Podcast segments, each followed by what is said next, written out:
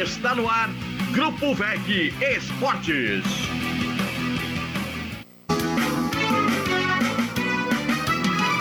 Alô, amigos, 9 horas 2 minutos. Muito boa noite. Estamos aqui nos estúdios do Grupo Veg Esportes para mais uma edição do nosso debate de domingo. Hoje é 11 de outubro de 2020, feriadão. Nesta segunda-feira é feriado Nossa Senhora de Aparecida e estamos aqui para debater mais um final de semana de rodada em especial da Série B do Campeonato Brasileiro, com jogos de Figueirense e de Havaí, também com movimentações de demais catarinenses nas séries C e D, mas claro, com o nosso produto especial falando dos dois times aqui da capital. Figueirense ficou no empate contra a Chapecoense, sexta-feira no Scarpelli, agora já se prepara para encarar o Sampaio Corrêa na quarta-feira lá no Maranhão, jogo atrasado, enquanto que o Havaí venceu o seu jogo lá em Salvador e já iniciou os preparativos para receber o CSA que vem de goleada nesta Série B. Mas tem um outro assunto muito importante nesse final de semana e a gente não poderia deixar passar em branco aqui no nosso debate de domingo. Até acredito que, neste momento, seja o principal assunto envolvendo Havaí e Figueirense, que foi o alto número de casos registrados da Covid-19 no elenco alvinegro. Lembrando que até semana passada foram nove atletas positivados. Todos eles foram desfalques nesse jogo contra a Chapecoense. Pois hoje o Figueirense divulgou resultado de nova testagem, afinal de contas, os exames sempre ocorrem às vésperas de mais uma rodada. O Figueirense joga contra o Sampaio, teve que fazer novos exames.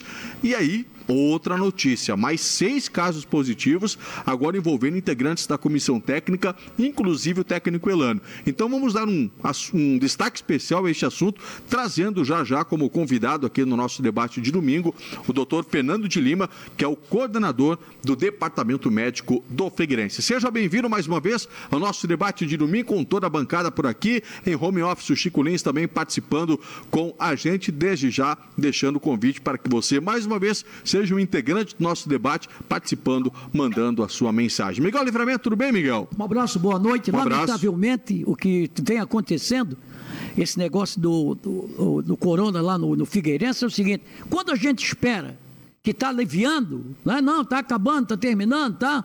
Aí já começa até a se relaxar um pouco, aí vem esse caso aí, lamentavelmente, vai prejudicar o Figueirense. É, mas muita gente acha que acabou, né? As praias é, estão é, lotadas, exatamente. parques cheios hoje. É, mas é. Todo mundo está pensando assim, ah, acabou, tá? Eu também.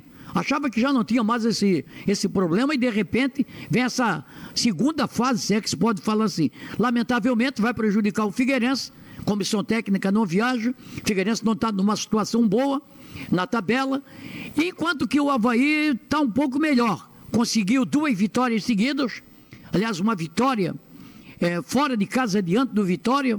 Isso aí deu mais tranquilidade.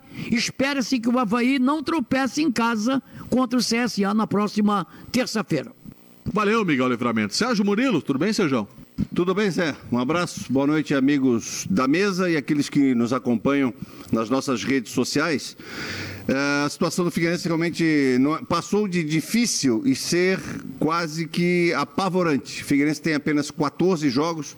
O Figueirense ganha literalmente um ponto por rodada, na média, um ponto por rodada rodada. O Figueirense tem é, cinco jogos, os demais têm quatro, o Figueirense tem cinco, o atrasado com o Sampaio Correia. Ele precisa fazer a metade dos pontos para se manter. E está muito difícil isso acontecer. O Figueirense precisa realmente dar a volta por cima, dar uma sacudida. E as duas contratações anunciadas, convenhamos, que não nos leva a pensar que essa sacudida vai ser dada. A situação dificílima para o Figueirense, matematicamente falando, para se manter na Série B. Vai ser o calvário do ano passado, eu não tenho dúvida disso. O Havaí deu uma ajeitada, contou com um inusitado, não é todo dia que se tem dois pênaltis para ganhar um jogo, fez a sua parte, melhorou. O Valdívia também melhorou. Finalmente o Valdívia apresentou um futebol que dele se espera, pouquinho, mas melhorou bastante. Valeu, Sérgio. Aliás, Valdívia calando a boca de certos narradores, né? Paulo Branco. Faltou um gol. Faltou um gol. Daqui a pouco a gente contextualiza esse assunto. Tudo bem, Tá, Paulo? mas aí, o narrador não sou eu. É, Não, eu cutuquei o Sérgio. Não, é que você falou de um certo narrador e falou Paulo Mas ele já pegou o microfone, é porque coube Já se chapéu. acusou. Não adianta. Ele já se acusou, né? É. Então contextualiza. É que no pré-jogo eu disse, ele me perguntou, o que, que você espera do Valdívia, Sérgio? Eu falei, não vou falar do Valdívia. Tomara que ele faça três gols e me mande pra pi. Ele fez dois, faltou um. Ele não ia te mandar, né? Não, né? Ah, não ele é- mandar. ele é um garoto- educado, ele, Ele é é, educado. um garoto maravilhoso. Eu É, nunca disse que ó, faltava vontade, falta futebol. Mas- Ele melhorou. Mas quem tem medo, aperta, né? Du- Durante o restante do jogo, a narração ficou meio apertada. Ah, eu tô doido, tá- tava doido que ele fizesse o terceiro para eu brincar com o negócio, mas não deu certo. Bom, rapidamente, a situação do Figueirense continua complicada, né? Em nenhum momento aí o time indicou que poderia conseguir coisa melhor dentro da competição. Agora esse agravamento com os problemas eh, da Covid.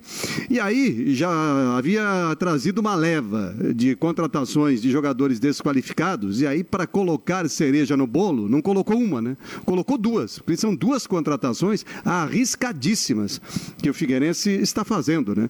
O Alexandre é goleador, é goleador, vai chegar aí, pode fazer um montão de gols? Pode. Agora, tem 39 anos, quantas partidas ele vai conseguir fazer? É, esse é o risco que está colocado. O colombiano é, está um ano sem jogar também. Esse é o risco de trazer jogador nessa condição. Então, a possibilidade de dar certo é muito pequena. E o Figueirense precisava trazer jogadores que chegassem aqui e não tivessem nenhum problema físico, vestissem a camisa, entrassem em campo e acrescentassem tecnicamente. Não é o que ocorre. Então, o Figueirense é uma gestão de futebol confusa e a situação continua confusa dentro e fora de campo. O Havaí conseguiu um resultado fantástico lá em Salvador. O futebol continuou parecido com o que ele vinha fazendo, mas o resultado foi fantástico, é, meio atípico até, né? Dois pênaltis, um não foi, né?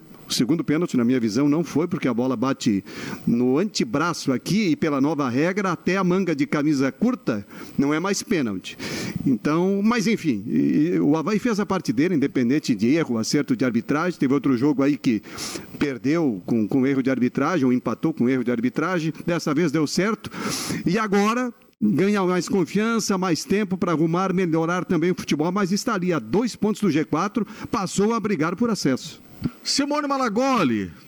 Tudo bem, Simone? Tudo bem, boa noite, boa noite a todos, a todos que estão em casa já participando com a gente aqui. E hoje, né, como o Couterman já falou, o doutor Fernando de Lima, médico do Figueirense, também vai participar com a gente. Inclusive, você pode fazer a sua pergunta também aqui, que a gente passa para ele. Aqui a galera já participando como sempre. O Paulo Roberto Homem está por aqui, o Gilson Carturano, também o Kleber Matos, o José Ricardo Prim, também o Leandro Gubert, o Daniel Pereira Martins também aqui com a gente, Juscelino Litt Telfels. É isso? Será? Não sei. Litt Telfens.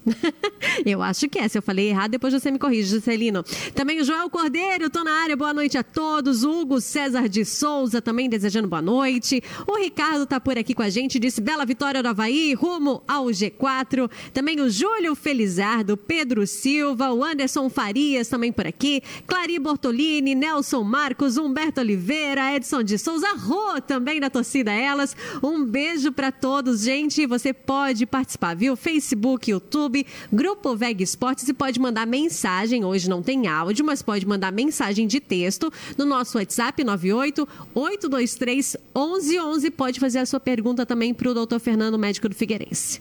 Nosso debate de domingo aqui no Facebook e no YouTube do Grupo Veg Esportes. Já está com a gente Chico Lins.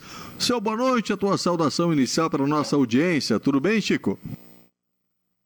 Boa noite, Zé. Boa noite, Sérgio, Paulo, Miguel, Simone, amigos do, do Veg Esporte. Final de semana sem derrota sempre é um final de semana eh, feliz para o futebol da capital.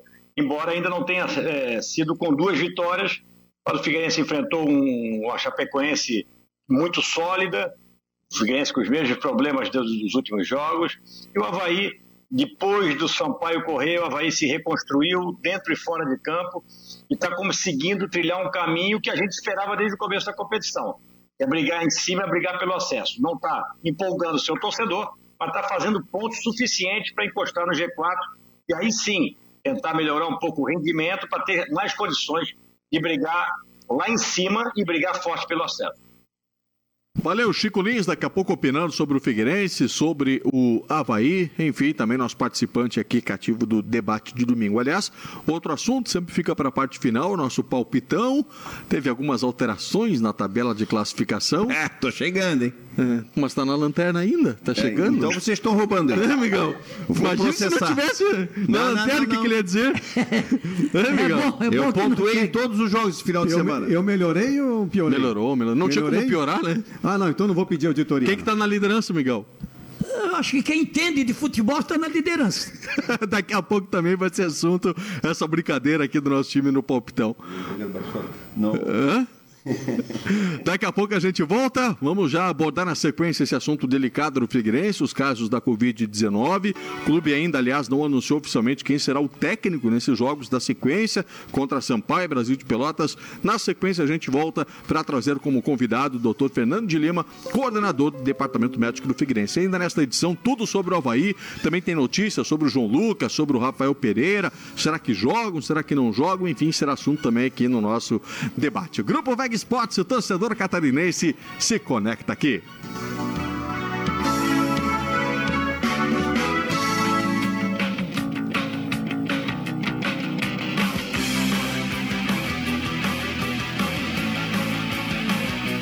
Grupo VEG Esportes.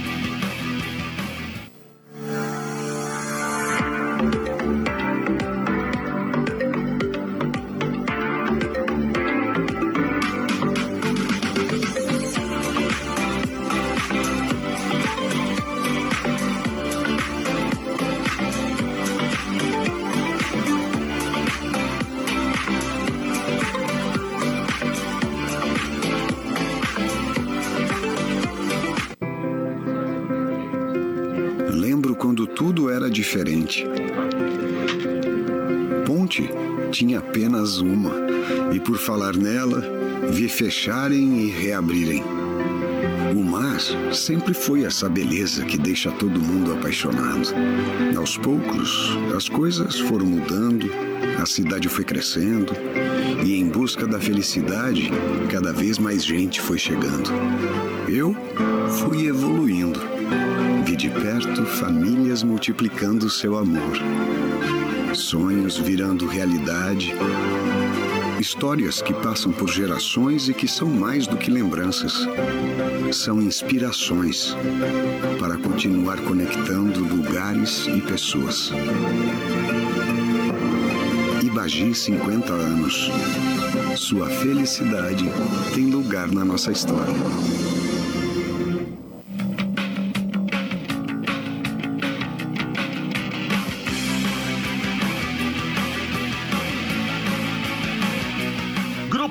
Esportes. De volta com o nosso debate de domingo aqui no Facebook e YouTube do Grupo Veg Sport Série B. Aliás, hoje teve empate do Cruzeiro e caiu o Ney Franco, hein, turma? Não durou o Ney O Franco. Cruzeiro, a caiu. coisa, a coisa tá feia pro Cruzeiro, porque o Oeste é o lanterna da competição. Se não me falha a memória, foi para sete pontos o, o- o Oeste. Estava Sete. com seis pontos, né? Foi para sete. O Cruzeiro, bom, o Cruzeiro é o Cruzeiro, né? Ah, mas o Cruzeiro não está bem. Mas dois jogadores do Cruzeiro pagam a folha de pagamento do Oeste e ainda sobra dinheiro. É, uns 3, 4 milhões hoje a folha do Cruzeiro. Tá Então, e, o que, né? e acontece que o, ah, só o, o salário do Fábio, que é o goleiro, paga a folha do Oeste toda. E, e acontece que empatou em 0 a 0 A situação do Cruzeiro, que é- eu, eu sou sincero, quando Cruzeiro na Série B tem três vagas para a Série A, o Cruzeiro é o primeiro. Já estou pensando completamente diferente É, eu não botei o Cruzeiro na minha pelo lista com a futebol série, que o não. Cruzeiro vem apresentando, perdendo dentro de casa e não jogando bem e agora empatando fora de casa. Ele perdeu para o Havaí dentro de casa, perdeu para o Sampaio Correia dentro de casa e empatou agora com, com o, o- o- Oeste fora de casa. Então, a situação do Cruzeiro é realmente preocupante. É, a situação ficou complicada, mas tem aqueles seis pontos né, que ele teve que pagar, teria 18. Então, é uma campanha razoável, com 18 pontos até agora. O problema foram os seis pontos que eh, ele teve que pagar aí pela punição.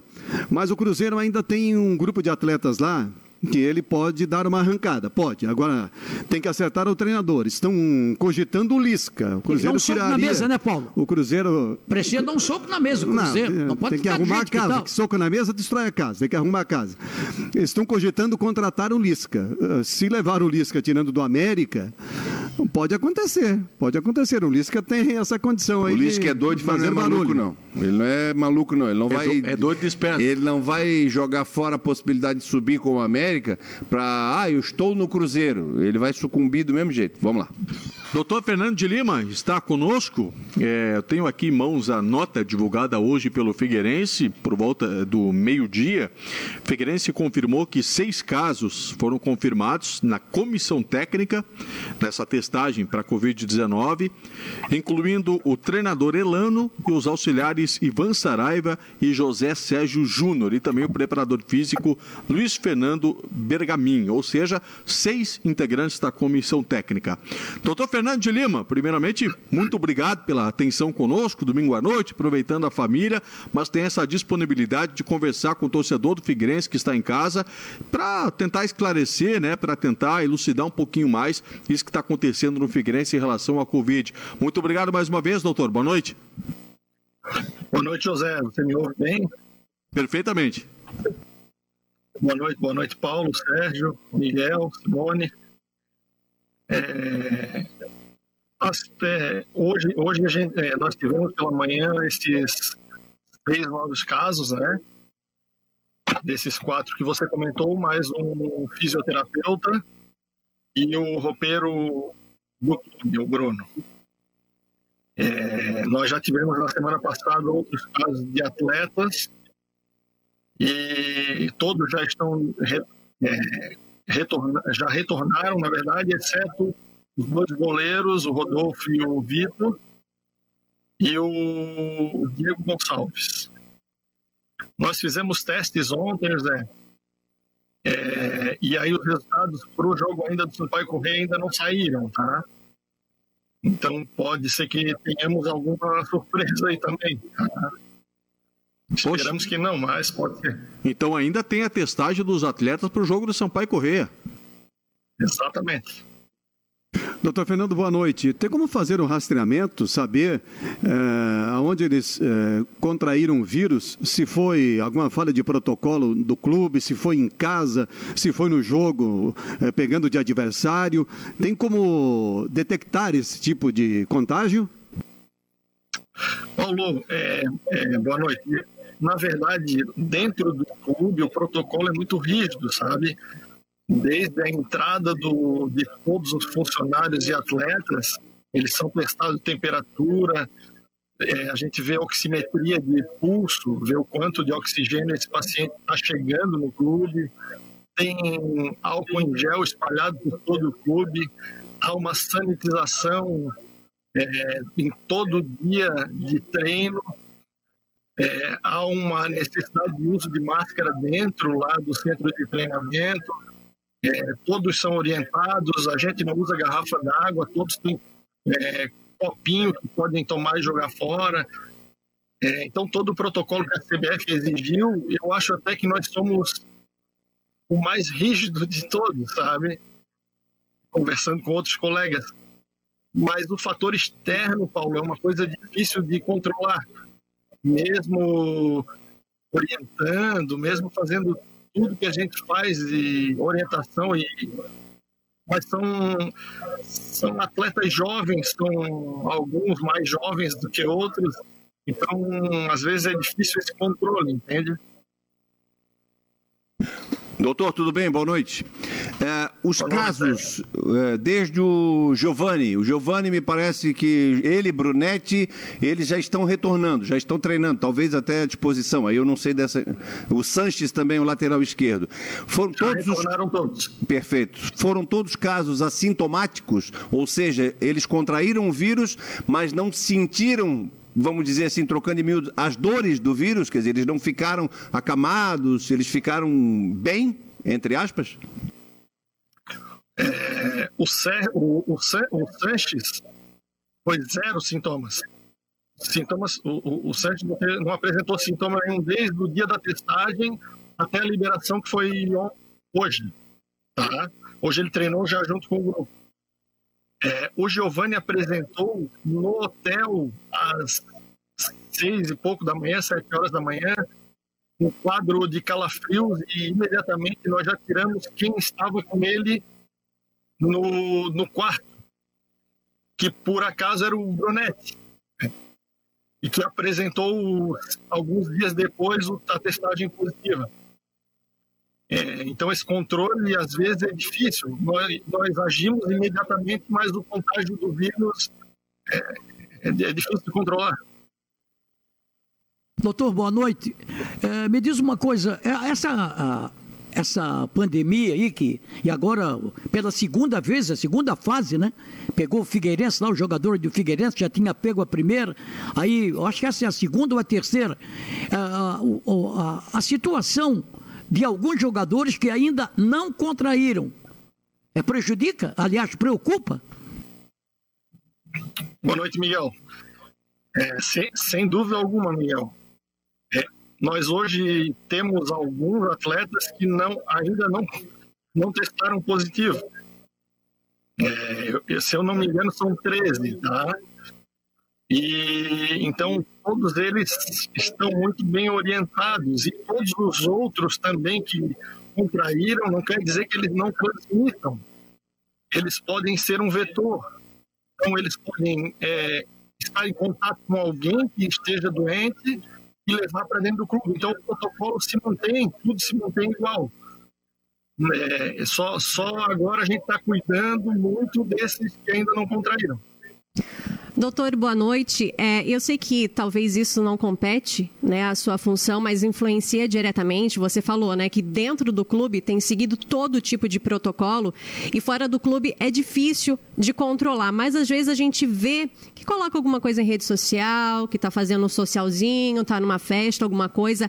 Esse tipo de controle também, talvez até de uma multa, alguma coisa, foi falado com os jogadores, porque assim, ó, não é só ele que vai ser prejudicado, são os outros jogadores são os familiares dos outros jogadores, também os profissionais que trabalham dentro do Figueirense e automaticamente também vai prejudicar o clube no campeonato. Tem algum certo tipo de multa para esses jogadores? Foi conversado alguma coisa disso para eles se cuidarem do lado de fora também? Boa noite, Simone. É, na verdade, sim. É, isso foge um pouco minha, a minha área, tá? É, há uma orientação, sim, também para fora do clube, e há um. Nós fizemos um protocolo com, com o nosso diretor de futebol, Luciano Sorriso, para que haja uma punição, sim, para eventuais excessos fora, tá? Então, isso existe sim. Doutor, eu lembro que é, logo que foram retomados os treinamentos, teve a confirmação de um ou outro caso de Covid no elenco, como por exemplo o Patrick, mas agora essa onda com o um número maior de casos confirmados, é, se eu não me engano, o primeiro caso acabou sendo do Giovanni. E do Giovanni se falam muitas coisas a respeito de indisciplina, é, a respeito de comportamento fora dos treinos. Houve alguma irresponsabilidade do Giovani e a partir desta responsabilidade foi uma questão que inevitavelmente se alastrou para o restante do elenco ou é muito arriscado falar isso? Olha, José, é, essa é uma resposta que eu não consigo te dar. Eu consigo ter o controle deles lá dentro. Fora de lá, eles são muito bem orientados e eles fazem a mais, aí já foge o meu direito de agir sobre eles. Aí eu acho que é questão da diretoria, da presidência. Tá? Mas a gente tem um protocolo, como eu falei para a Simone, de punição, sim. O doutor, como é que. É, se, tu permite, se tu me permites, é, é, nós, nós tivemos lá no começo sim, o Patrick, Sidão e o Jonas, que é o terceiro, que é o quarto goleiro, que agora está com, como segundo goleiro. Então, esses três tiveram caso positivo lá atrás, ainda antes, é, se não me engano, do estadual. Quando começou o estadual, quando Exatamente. ali a parada do estadual, é. E nós levamos até agora, 15, 20 dias atrás, né, que começou essa onda, é, com o, me, o melhor clube da, da Série B quanto ao Covid. E aí nós tivemos, eu, eu, eu conversei com um colega do Sampaio Correia, e ele até relatou que lá só tem seis atletas que não, não se contaminaram, todos os outros estão contaminados. Isso aconteceu com o Chapecoense, isso aconteceu com clubes grandes agora também, Flamengo. Então, eu acho que é uma, é uma coisa muito difícil de controlar, principalmente fora, sabe, Zé? Doutor, deixa eu, deixa eu entender como é que é feito o mapeamento da concentração. Eu vou explicar. Giovanni concentrou com o Brunetti, o senhor acabou de falar. Enquanto o Giovanni foi afastado com o Covid, o Brunetti estava jogando. O Brunetti concentrou sozinho pelo risco dele ter sido contaminado ou ele concentrou com mais alguém? Tanto é que agora ele está contaminado. Então, na verdade, o, o, o Giovanni apresentou positivo é, num, jogo e no próximo, na testagem do próximo, o Brunetti já apresentou positivo. Antes do jogo contra o Oeste. Eu, eu, vou te ser bem sincero que eu não me lembro. Não, não, é uma informação. Foi antes do jogo contra o Oeste. Foi contra o Oeste. É, então, então isso aí. Então foi um na, no, na, no segmento do outro. Então o, Bruno, o, o Giovanni foi afastado, ele foi tirado de dentro do hotel. E o Brunetti, é, como o Giovanni acordou dessa maneira, o Brunetti ainda jogou aquele jogo porque estava negativo. E no jogo seguinte ele não jogou porque ele deu positivo. Teve alguém desses atletas ou, ou da comissão técnica uh, contaminados que enfrentou algum tipo de problema mais grave, teve alguma dificuldade maior, ou foram todos leves? E quais os medicamentos que estão sendo uh, ministrados aí, uh, aplicados a, a, quem está com Covid? É, Paulo, na verdade, a, a, imensa maioria teve sintomas leves, tá? É, um ou outro teve uma febre um pouco mais alta, foi controlada com antitérmico, paracetamol simples, e o protocolo foi o, o padrão. Na verdade, nós temos a orientação é, também do suporte do, do Antônio Miranda, que é um infectologista extremamente respeitado aqui em Santa Catarina e é o nosso, vice, nosso segundo ou terceiro vice-presidente. E nós seguimos a, o uso da hidroxicloroquina a ivermectina e, o, e em alguns casos, a azitromicina. Ô, doutor, ô, ô, uma coisa. Por ser atletas, eles têm diferenciado de outras pessoas, né? No caso, porque o atleta ele está, ele trabalha muito fisicamente, ele é bem alimentado, é, é os medicamentos que o clube é, é, dão para os jogadores, isso aí facilita ah, por ser atleta. É, na verdade, Miguel facilita por um lado e por outro é, é um pouco prejudicial. Te digo isso porque porque qualquer atleta de alto rendimento diariamente ele sofre, ele sofre uma carga e, ele, e, e acontece com ele uma imunodepressão, uma imunossupressão pela própria atividade física. Então, ele estando mais suscetível nesse momento, mais imunodeprimido, imunossuprimido, ele tem uma tendência maior a se infectar mas ao mesmo tempo ele tem uma tendência maior e melhor a, a se recuperar. Tanto é que ah, todos em dois, três dias já estavam praticamente assintomáticos. Clinicamente falando, é o número de leucócitos que baixa muito depois de uma partida, depois de um treinamento? Isso, exatamente.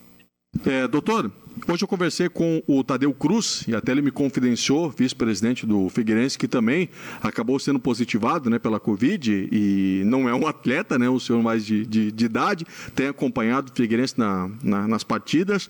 É, merece uma atenção especial. Eu gostaria também que o senhor esclarecesse é, sobre a questão do número, não sei se também compete ao senhor, tem um número mínimo hoje de atletas que tem que estar à disposição para não haver cancelamento, né?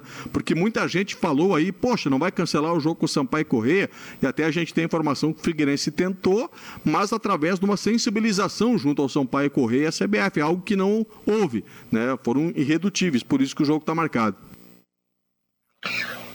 É, quanto, ao, quanto ao nosso vice-presidente, o Tadeu, ele está sendo acompanhado, claro, ele é, ele é um paciente é, já com um pouco mais de idade, né? Mas é 50 e poucos anos, se eu não me engano. É, mas ele está bem, está em casa, está em quarentena, afastado dos familiares é, e recebendo todos os cuidados meus e também do doutor Antônio Miranda. É... Eu, desculpa, a outra pergunta era. É sobre eh, hoje ter um número mínimo de atletas para ver jogo, né? Isso. É, são três atletas, então, não verdade, me engano. A, CBF, é, a CBF preconiza um, um, mínimo de jogadores, né? Que são 13 jogadores, tá? Então, se nós tivermos mais do que isso, nós podemos é, competir. Ah, então, nesse caso, né, a, a partida está assegurada, ela vai ser realizada. Aliás, é uma outra discussão, né? Esse critério aí é bem discutível. Agora eu ia só mudar um pouco rapidamente de, de assunto. É, depois o Chico vai perguntar também, vai voltar ao assunto.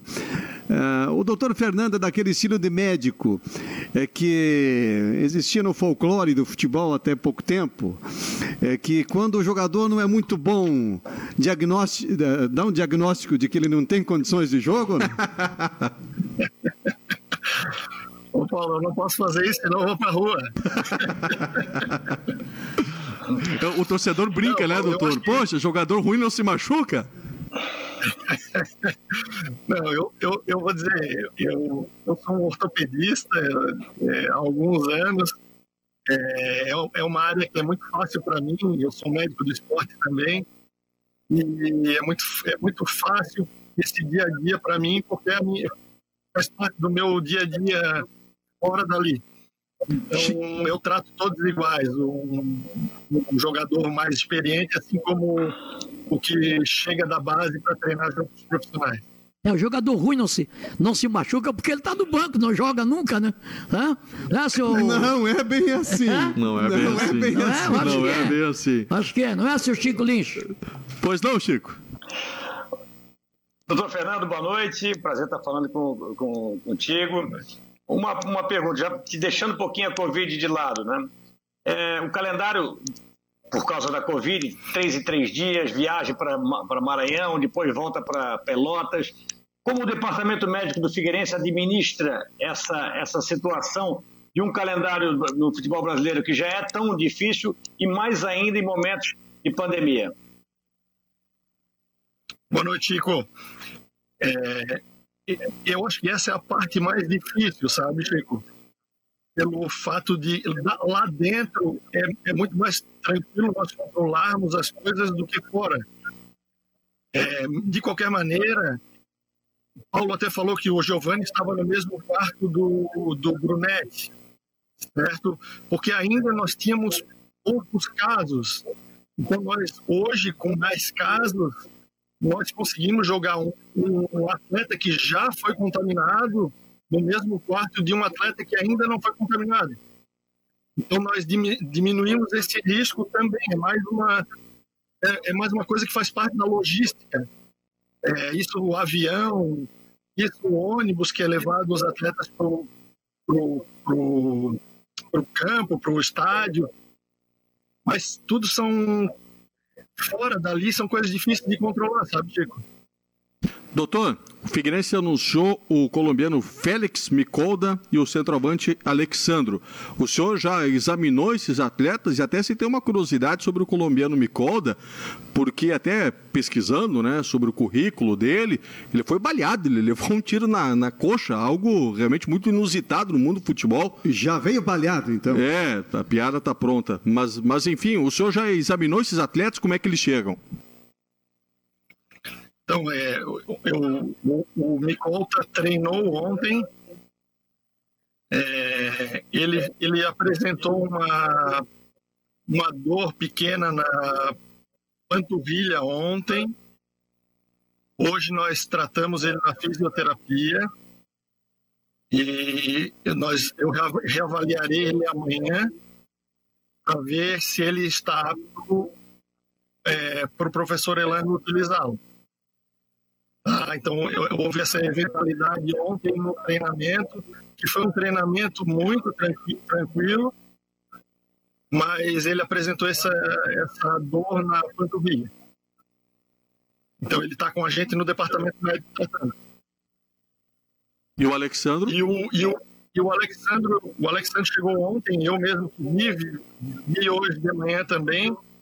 É, só que ele segue, ele segue o protocolo do departamento médico, que é realizar todos os exames, é, espirometria, tudo isso, porque faz parte do nosso, nosso protocolo médico. Apesar dele estar lá atuando, é, mas eu tive o eu tive a gentileza do, do treinador Elano de poder ir com mais calma um pouquinho com o Alexandre. Ô, doutor Fernando, com o Elano sem condições, o senhor assume a área técnica? Ô, Paulo, não, não, não tem essa capacidade, não, Paulo. Quem é que vai? Então, nós tivemos agora hoje, hoje o retorno do preparador físico, o Rafael Rodrigues, que é o, é o auxiliar ali da preparação, da preparação física do profissional. É, nós temos ainda o Leandro, que está lá, nós temos o Alexandre, que é o treinador de goleiros, e, nós, e pelo que. Isso não, não, é da minha competência, tá? mas eu acredito que é, o treinador do, do Sub vai assumir essa, essa parte enquanto o Elano está fora. É o Julian, né? É, o Julian Tober. É, doutor, para liberá-lo, por favor, só repita aquela informação que o senhor trouxe lá no início. Quais são os jogadores que positivaram para a Covid e que já estão liberados, que voltaram aos treinamentos? A gente tinha conhecimento do Giovanni, do Sanches e do Brunetti. O senhor, se não me engano, falou do Diego Gonçalves e mais algum atleta. Então, eu, eu posso te passar os que, os que estão afastados? Pode ser, por favor. Porque todos, todos já voltaram, tá? Né? É, na verdade, quem não voltou ainda foi o Vitor Caetano, que é o goleiro, o Rodolfo, goleiro, e o Diego Gonçalves. Ah, esses três. E tem um menino que é o, tem um menino que é o Eric, Sim. É da base, que estava treinando junto com o profissional. Ele também está positivo, tá? Está afastado em casa. Então são esses quatro. Vitor, o Rodolfo, Diego Gonçalves e Eric. Mas de qualquer forma, já a comissão passa a ter outras opções. Doutor, obrigado demais pela atenção conosco aqui do Grupo VEG Sports. E bom trabalho, né? O médico, o médico tem que tomar cuidado, né? É, tem que tomar O cuidado. médico tem que tomar cuidado, senão o departamento médico vai também eh, vai desfalcado também, não, doutor? Aproveita aí. Eu, eu que agradeço. Aproveita aí, inventa uma fórmula aí para o time melhorar o desempenho, tá? Vamos trabalhando para isso, viu, Paulo? Um abraço, eu agradeço, viu? Sucesso. Um abraço, obrigado. Doutor Fernando de Lima, coordenador do Departamento Médico do Figueirense, e com alguns esclarecimentos importantes, né? Falou aí sobre o Félix Micolda, sentiu um, um desconforto na panturrilha no treino de ontem, o Alexandro ainda passando por uma bateria de, de exames, e essa notícia aí do Vitor Caetano, Rodolfo, Diego Gonçalves e Eric, que ainda estão positivados. Mas tem outros atletas aí, como o Sanches, o Giovanni, o Brunetti, que voltam a ficar à, à disposição. Foi bom papo, né? Muito bom, muito esclarecedor, né? É, ele vai, daqui a pouco ele vai ser técnico, né? Daqui a pouco o doutor vai ser técnico. Um dos males o menor, pelo menos Brunetti, Sanches, eh, é? Giovanni, todos ficam à disposição e provavelmente todos estariam em campo, né? É, o Figueirense tentou o adiamento do jogo com o Sampaio Corrêa através da Federação Catarinense, que aí a federação faz o contato com a CBF, mas a resposta Esse jogo foi já não. foi transferido, né? Foi, mas é que naquela época em que houve a transferência, a pedido do Sampaio Correia, não existia essa regulamentação do STJD, que foi dada cerca de duas, três semanas atrás, que é o seguinte: com 13 jogadores disponíveis tem jogo. É, Tanto eu- é que o Flamengo foi pro jogo naquele dia com o Palmeiras, né? Exatamente Então é isso. muito claro. Simone, vamos passar ali para os recados, por favor. Vamos lá, quem tá aqui com a gente é o Bena. O Benaí Marques está aqui, domingão à noite. Um beijo para você, ele tá por aqui desejando boa noite. Também o Roberto Souza, boa noite a todos. Parabéns pelo programa de domingo, dando um banho de audiência. Também o Rogério Damiani aqui com a gente. A Ivonete Alaide Caetano, também lindona. O Almir Palharim, boa noite, acompanhando diretamente de Luzerna, Santa Catarina, onde aproveita o feriado. Bom trabalho a todos, em especial Miguelzinho, sou fã. Obrigada, Almir, a todos aí acompanhando a gente no feriado. O Sandro Ricardo também por aqui com a gente. Saudações azurras. O Márcio de Souza Silva também desejando boa noite. A Vilma Santos aqui com a gente. Também o Jailson Lauro, boa noite a todos. Um abraço. O Anderson Castro também por aqui. O Rafael. Érica e Leandro Gonçalves. Boa noite. Também o Marcos Lacal aqui com a gente, o Edson Raimundo, o Marcelo Conceição, também o Márcio Souza Silva, José Luiz Alves, também Fátima Goretti, Túlio Cordeiro, a galera participando aqui com a gente. Você continua participando, continua interagindo. Facebook, YouTube, Grupo VEG Esportes e também no nosso WhatsApp. Hoje não tem áudio, mas pode mandar mensagem de texto 98823 1111 e participa com a gente.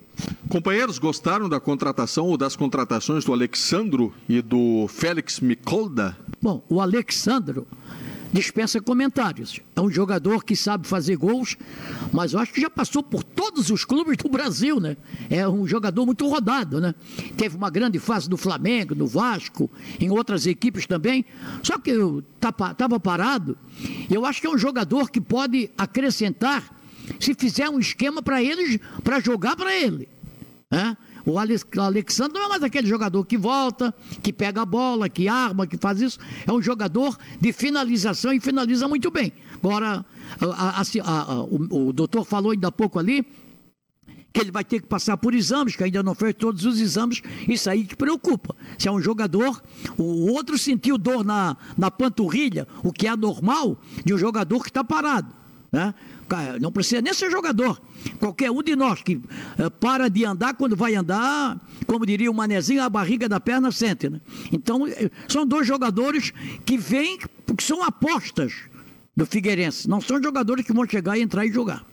Olha, eu esperava um perfil diferente de contratações. Depois da leva de jogadores desquali- desqualificados que o Figueirense trouxe, a maioria não está jogando e a gente já viu que vai contribuir muito pouco. Eu esperava que o Figueirense fosse ao mercado para trazer. eh, Três jogadores de um nível diferente, principalmente para a parte ofensiva, jogadores decisivos, eh, com uma idade mais baixa, condição física boa, chegar aqui, vestir a camisa e entrar em campo. Ah, não tem no mercado. Não, não precisa nenhum craque, ninguém para arrebentar. Mas é, é só buscar por aí que encontra. Então, o Figueirense trouxe para mim dois jogadores.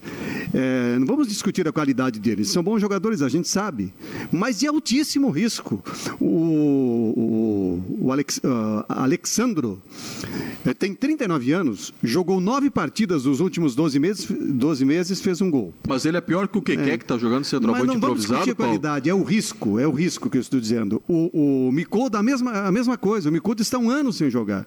O doutor falou, treino leve e já sentiu dor na panturrilha. Tem que ver até que ponto é só dor ou pode ter uma lesão. Então, esse é o problema. Quantos jogos esses atletas estarão em campo? Eu Quanto eles diferencio vão contribuir? do Alexandro. Eu diferencio Quanto a eles vão situação dos dois. contribuir? 47 jogos, ele fez 5 gols. O Alexandro. O que o Miguel falou, passado. Ele fez, ele foi, ele aconteceu. Hoje é quase um ex-jogador. Final de carreira é tipo da contratação para jogar para a torcida. Estamos nos mexendo. Pra- não traz. Deixa do jeito que tá. Tá ruim, tá. Não traz. Gastaram concordo. dinheiro que não tem com jogadores. Eu tomara que o Alexandre faça 38 gols. Por Deus do céu, com a maior sinceridade. Não vai fazer. Ele, ele passou pelo CSA, 29 jogos, 3 gols. São Bento, 18 jogos, 2 gols. E caiu para a Série B, né? Com o São Bento, ano É. passado. O Então, Eduardo Feld está lembrando aqui no nosso YouTube. Foi um grande É, jogador. o, o, o, o Alexandro informa, há cinco anos atrás, ele não viria para a situação do Figueirense agora. Há cinco anos atrás ele não viria. Ele tinha mercado ainda no interior de São Paulo, no próprio Rio de Janeiro, né, quando ele, onde ele jogou. Agora, só que a situação, é, a, idade chegou, a- a- os gols foram diminuindo e a participação dele. o- o- ele sempre foi um jogador muito participativo. Do- não, não é só ficar lá parado lá na frente, mesmo não é. Ele é, ele é artilheiro. Agora, tem que to- ele criava jogadas. Ele é nove. É, ele é nove. é nove. É, é, então acontece o seguinte: ele precisa que toque a bola para ele. Que ele. E isso aí, o Figueirense tem carência. O, o centroavante do Figueirense está morrendo de, de- de fome aí. Não chuta uma bola Agora. Miguel, é, eu ia concordar que o Alexandro não é uma boa contratação se o Figueirense tivesse hoje já como opção alguém inferior ao Alexandro. Eu entendo o nível de exigência de vocês que possa, possa é, ser de, quem sabe, um, um Elton, é, de um 9 realmente, de um outro pa- patamar, mas a gente precisa entender a realidade financeira do Figueirense. Ela está muito clara hoje daquilo que o aí- Figueirense pode investir. E o Alexandro, ele não é menos jogador, é, e a informação que eu tenho é que ele chegou bem fisicamente, ele não é pior que o jogador que o Everton Santos, ele não é pior jogador que o Keké. O meu comparativo que eu faço é com quem já está ali. É, e quem já está ali nessa posição Mas é inferior tá- ao Alexandro. o seguinte, O teu mas- sarrafo aí tá muito baixo É. também. Se o cara vier e jogar O menos meu do que sarrafo o... é, da, é, da- é da, da realidade Só- do Figueirense. só que Se tem o uma cara coisa. chegar aqui jogando menos do que o Everton Santos, ele tem que ser piloto de Fórmula Não, 1, vai jogar. padre, É, pastor, só- qualquer jogar. coisa. Menos é- jogador de futebol. Uma coisa o Figueirense precisa de jogador que jogue. Não é jogador que, comparado com... Se comparar com o que tem aqui, não traz É, o ninguém, que cara. acontece é o seguinte. Eu, Mas eu, vou esperar o cara jogar. É, sim, Vou mas eu não, eu não. Mas nós estamos dando uma opinião antes. Antes, nós estamos analisando o que ele fez, a, o que ele, a situação dele agora, atual. A- aquela, atua, aquela atuação passada dele, aquilo já foi. Já foi. Agora, eu, vou- eu não posso eh, concordar contigo, é que ele joga mais do que o que quer. O que quer. Nossa é, um- Senhora, são, Miguel. mas para eles são, são situações diferentes, são jogadores diferentes. O que quer é um jogador de beirada de Não, o campo. Keké tá jogando de nove. Ai, não é 9 nunca aqui, não vai ser 9 nem 99, pô. É um jogador pequeno, Mas jogador tá de jogando de nove, Porque Miguel. colocaram errado. Colocaram errado. Mas é Para. ali que ele tá. O Chico Lins. 9h48, nosso debate de domingo. Aprova ou não aprova essas contratações aí? O Micolda, não sei o que falar, o cara faz um ano que não joga bola. Agora, do Alexandro, a gente já tem algum tipo de referência aí, Chico? Olha, o Zé, eu acho que assim, situações no- uma situação normal, nem o Alessandro nem o Micota seriam contratados. A gente sabe a dificuldade financeira que tem o Figueirense e a gente sabe a realidade do plantel do Figueirense. Concordo com o Miguel quando ele fala assim, olha, o, o Alexandro se caracterizou como um, um grande finalizador, jogou em vários times do Brasil, sempre fazendo gol. Mas ele, ele jogava em times que criavam situações para ele finalizar. O Figueirense não joga dessa maneira hoje. O Figueirense tem muita dificuldade na criação. Então, tudo, tu- tudo que o- a gente pode esperar do, do, do Alexandre, mesmo com 39 anos, a gente está vendo o Nenê jogando aí com, 20 com 39 anos e jogando bem. E é um jogador que joga de meio de campo uma situação diferente. Mas se o Figueirense começar a criar, eu acho que o Alexandre vale. Vale principalmente pelo, pela qualidade que o plantel, do plantel do Figueirense hoje. Concordo com todos vocês aí. O Alexandro é parado na área, se o time criar, joga mais do que o quer, joga mais do que Everton Santos e joga muito mais do que o Gabriel Barbosa. O problema é o seguinte: se o Figueirense tivesse condições de contratar um jogador financeira para contratar um jogador, um 9, não viria o Alexandre, viria um outro tipo de É isso- jogador. é isso que eu então, falei. Nas circunstâncias do Figueirense, exatamente, nas circunstâncias atuais, se tiver bem fisicamente, o Alexandre ajuda ao, ao Figueirense brigar contra o rebaixamento, que é a briga do Figueirense. E o Micolta é aquele jogador colombiano que une a fato de gostar da bola, o jogador col- colombiano gosta de tratar bem a bola, e, e geralmente, não sei se é o caso do Micolta, não conheço bem, mas ele tem um, um, é, é um cara que tem é, força física, mesmo com 30 anos. Então, acho que ele pode acrescentar, porque o que o, o Figueirense está precisando é criação do meio para frente e finalização. E são dois jogadores com essa característica. Não, só quero reforçar o seguinte: eu não estou discutindo nem analisando a qualidade dos jogadores. O Alexandre eu conheço, o Micolda eu não conheço. Então não vou nem discutir a qualidade do Micolta. É isso, né? É. Fala Micolta que, que, é melhor. O que, o que eu estou uh, colocando é o seguinte: quantas partidas, quantas partidas o Alexandre estará em campo? Faltam 26. Se ele estiver em campo em 18, eu não tenho dúvida que ele vai contribuir. Não tenho dúvida. Ele é goleador. O Figueirense está eh, criando jogadas. No último jogo com a Chapecoense, teve quatro ou cinco bolas passando ali na pequena área. Se fizer de novo, ele vai colocar para dentro. Mas a minha, a minha questão é o risco envolvido. Quantos jogos ele estará em campo? E vale o mesmo para o colombiano, um ano sem jogar. É, vamos ter que esperar. Não tem jeito, né, Chico? Não, não, não existe. Aqui, ó. Todo jogador. Eu nunca vi o Chico ter mais experiência do que eu nessa função de, de, de viver com jogador de futebol, que o Chico foi diretor de futebol, não mandava nada, mas estava lá no vestiário vendo os jogadores como é que chegava, como é que fazia. O cara que passa um ano, e o Chico foi atleta, o cara que passa um ano sem jogar futebol, o Chico entrava no vestiário e ficava junto com os jogadores ou ficava espiando na porta? O Chico, o, o Chico era o, era, o, era o coordenador, de, aliás, era o diretor de futebol. Aí tu interpreta como tu quiser. O que acontece é o seguinte. Mandava o, alguma coisa? Olha aqui, ó, não mandava nada. O que acontece é o seguinte: é, o, jogador, o, o jogador que passa um ano sem jogar futebol, um ano sem jogar futebol, ele quando volta, Aí ele dá, ele dá, dá, dá distensão até do sabugo da unha. Ele dá. Um ano sem jogar futebol. Tem que vir aos poucos. Você não pode dizer. calendário, né, Miguel? Hã? Como é que é? Ainda mais com esse calendário, jogar Exa três, três dias. Exatamente, joga agora, vai viajar, viaja. Pô, nós temos um, um, um, um, calendário que, pô, por aí o Havaí jogou aqui, viajou, jogou, voltou, vai para lá, o Figueirense a mesma coisa, jogou, vai para lá, volta, vai para Pelota, vai aqui. É um calendário carregadíssimo. E esses jogadores, pelo que eu estou vendo, eles não fizeram pré-temporada. Cara, não fizeram pré-temporada. Não, não, não fizeram. Não, não fizeram, fizeram pré-temporada. E você, e você que é, tem o que Alexandre, saber. eu acho que sim. Você tem que saber o seguinte: uma pré-temporada é super importante. E esse ano foram duas, né? Foram uma no começo do ano e, outra na pandemia. e depois na parada da pandemia. Então, eu não acredito em jogador que está um ano parado, que chega e que vai arrebentar vai arrebentar o músculo, vai arrebentar tudo, menos como jogador de futebol. Eu conheço jogador que está jogando há um ano sem parar, quarta, sábado, quarta, sábado, quarta, sábado, não está resolvendo.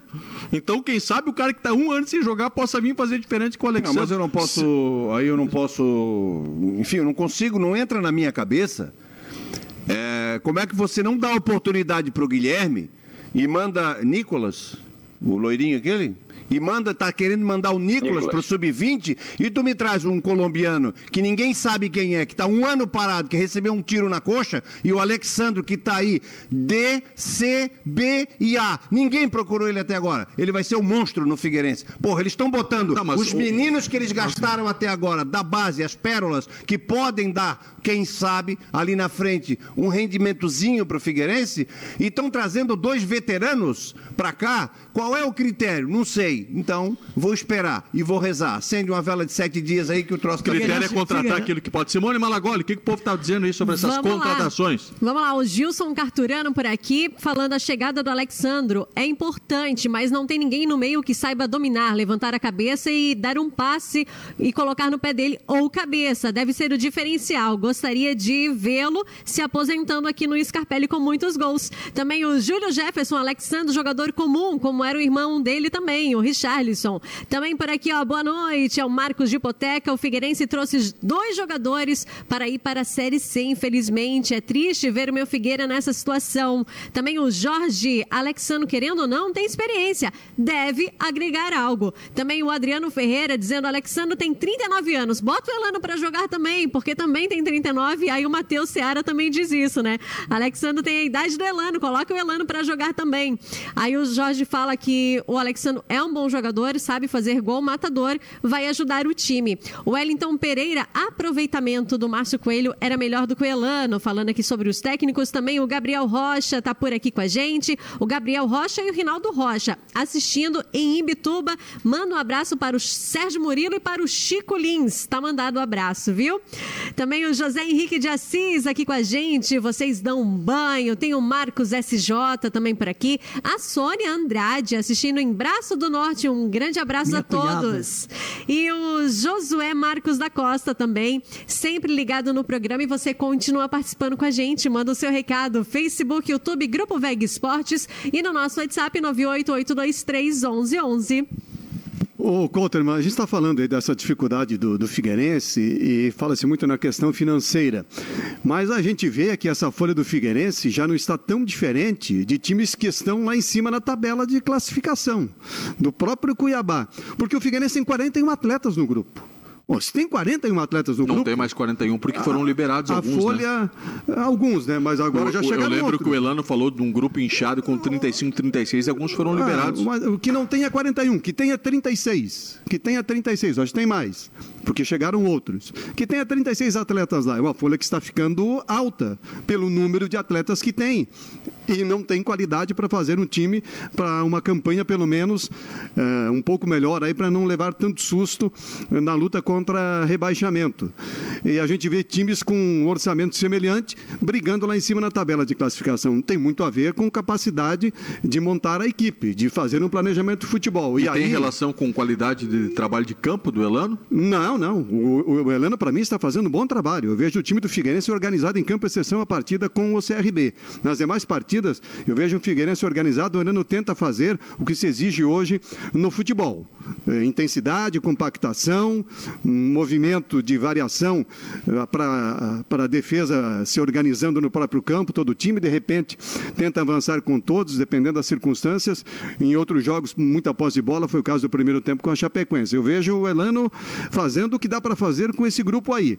Agora, onde está o problema é no planejamento. O José Carlos Lages é quem tem a principal interferência no futebol do Figueirense hoje. Está em São Paulo. É uma dificuldade. Luciano Sorriso está com alguns problemas internos de relacionamento. Tem, tem, alguma dificuldade lá, a coisa não está bem afinada. Houve uma mudança muito forte, muito radical com a saída de profissionais que estavam lá e faziam bom trabalho. Há uma dificuldade que o Figueirense tem aí. Então, eu acho que esse planejamento de montagem de time do Figueirense não é bom e, e é uma dificuldade geral que o Figueirense está enfrentando. O Laje está em São Paulo, é o homem que tem poder no futebol. A comunicação e marketing está em São Paulo, com a LX. A administração de dívida e captação de recursos está onde? Acho que é em Portugal, com a Álvares e Mendonça. Marçal. É, Álvares, Álvares, e Marçal. Álvares e, e Marçal. É, o, o, guru do Figueirense é o Paulo Prisco Paraíso que não aparece. E, e, eu recebi uma informação essa semana, que eu não consegui confirmar ainda, de que ele pode ficar mais em Portugal do que em Florianópolis, porque tem empreendimento lá e esse empreendimento está exigindo a presença dele. Eu, eu, eu busquei informação junto a alguns assessores próximos a ele, ninguém garantiu e ninguém desmentiu. Mas, mas o presidente está no dia a dia, o presidente Norton. Ele que assina, ele que tem um preto no branco, ele está todo dia no Scarpelli, Paulo. E você acha que se o Paulo Prisco não Porque se ficar... a gente fala que um está em São Paulo, outro está no o Rio, outro está em Portugal, tem que falar que o presidente está todo dia trabalhando no Scarpelli. O Couterman, você acha que se a o Paulo informação Prisco... que eu estou recebendo é que a folha do Figueirense é de 600 mil. Tá vendo? A folha é folha alta. 600 mil. O, o, o Couterman... Não, é baixa, Paulo, o Couterman, uma Série B.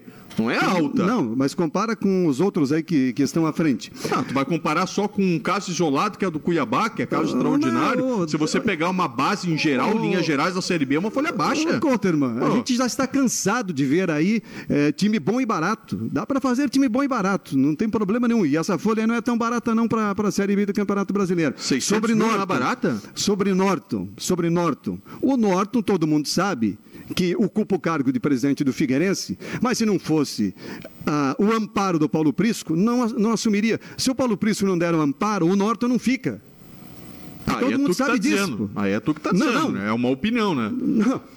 Tu acha que o Norton vai ficar se o Paulo Prício não der Não amparo? tem essa informação. Não Para gravar, ficar. não tem informação. Não, não, Quem estou- foi eleito presidente do Figueirense Futebol Clube pelos conselheiros não foi o Prisco, foi Norton Bopré. Ele que foi Esse, eleito. mas Prisco. esse, Mas, mas foi o Norton que foi esse- eleito. Esse é um em dos- nenhum momento apareceu o nome do Ó. Paulo Prisco Paraíso na diretoria. O, o Couto, tu, tu- tu parece que não conhece o Figueirense, tu sabe muito bem como é que funciona o Figueirense. O Norte foi eleito presidente do Figueirense quando o Paulo Prício chegou e disse que dava apoio e que ia buscar parceiros. Não conseguiu os parceiros até agora, tinha uma, uma possibilidade com Petralha, não fechou.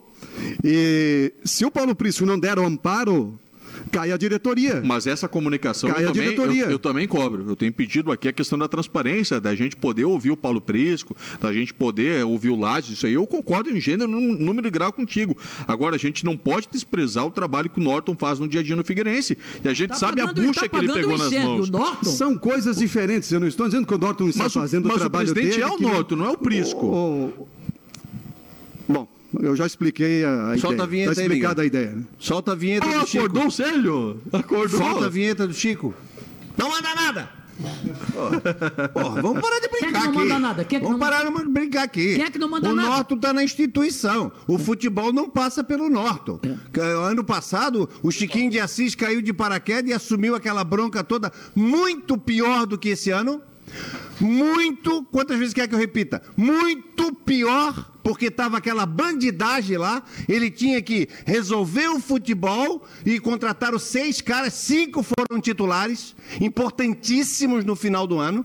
Breno, não vou nem me lembrar de todo mundo. Luiz, Ricardo, o goleiro. é, E o negócio Até, Renan, Sérgio, Renan, tem, tem aqui É. ó, uma mensagem que ele, que ele fala sobre isso, né? O Juan falando aqui que o Figueirense está fazendo uma trajetória parecida com aquela do ano passado. O que me preocupa mais é que aquele que trouxe os jogadores pontuais, vou falar aí, Conrado, Pegorari, Luiz Ricardo, Isso. Jefferson, Renan e Breno, salvaram o clube do rebaixamento. Só ele não está seguinte, mais no clube. É, só que o, o Chiquinho de Assis dava uma assistênciazinha aqui pro futebol e segurava onda aqui e dava tiro nos caras e passava a mão no pedaço de bambu para dar nas costas daquela bandidagem para tentar tirar e aí vinha um daqui, vinha outro dali. Hoje, ah, tem dívida. Não adianta pegar o microfone e dizer que o Figueirense assumiu uma dívida. Isso aí todo mundo sabe, porra.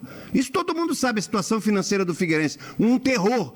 Mas o futebol não pode parar. Ele não pode chegar assim, ó, vamos dar um tempinho aqui no futebol. Parei, nós vamos, re... Parei, nós vamos resolver, segura os nossos jogos. Vamos resolver nossa dívida, depois nós voltamos. Não, o futebol tem que tocar. Porque não- depois não adianta produzir centenário na Série C.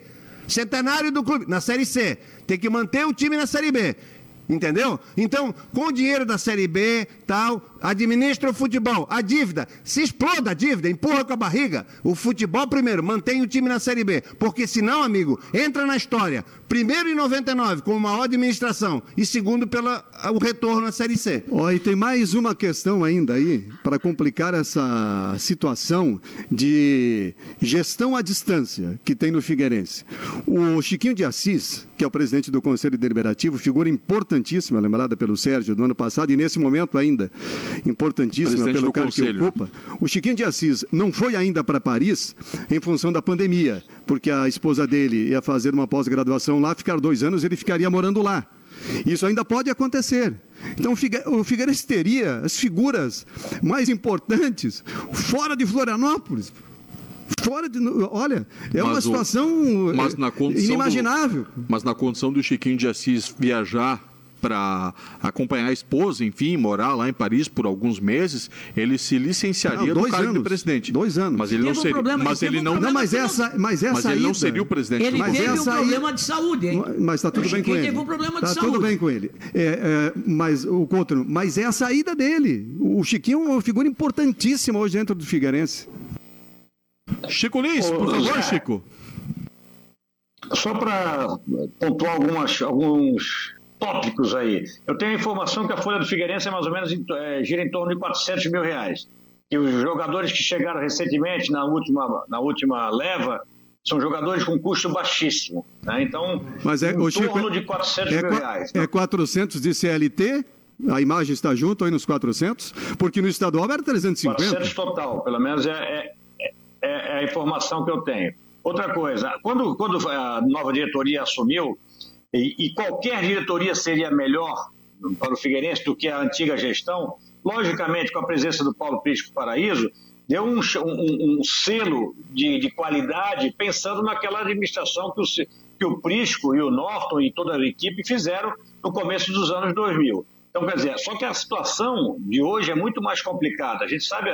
E desculpa, Sérgio, eu não concordo contigo, cara. Dizer assim, a dívida que se exploda. Cara, a dívida está batendo na tua porta todos os dias. Você não pode fazer nenhum Porra tipo de barriga. investimento porque a dívida não deixa. Porra a barriga. Então, o Cruzeiro está empurrando com a barriga perdeu seis pontos.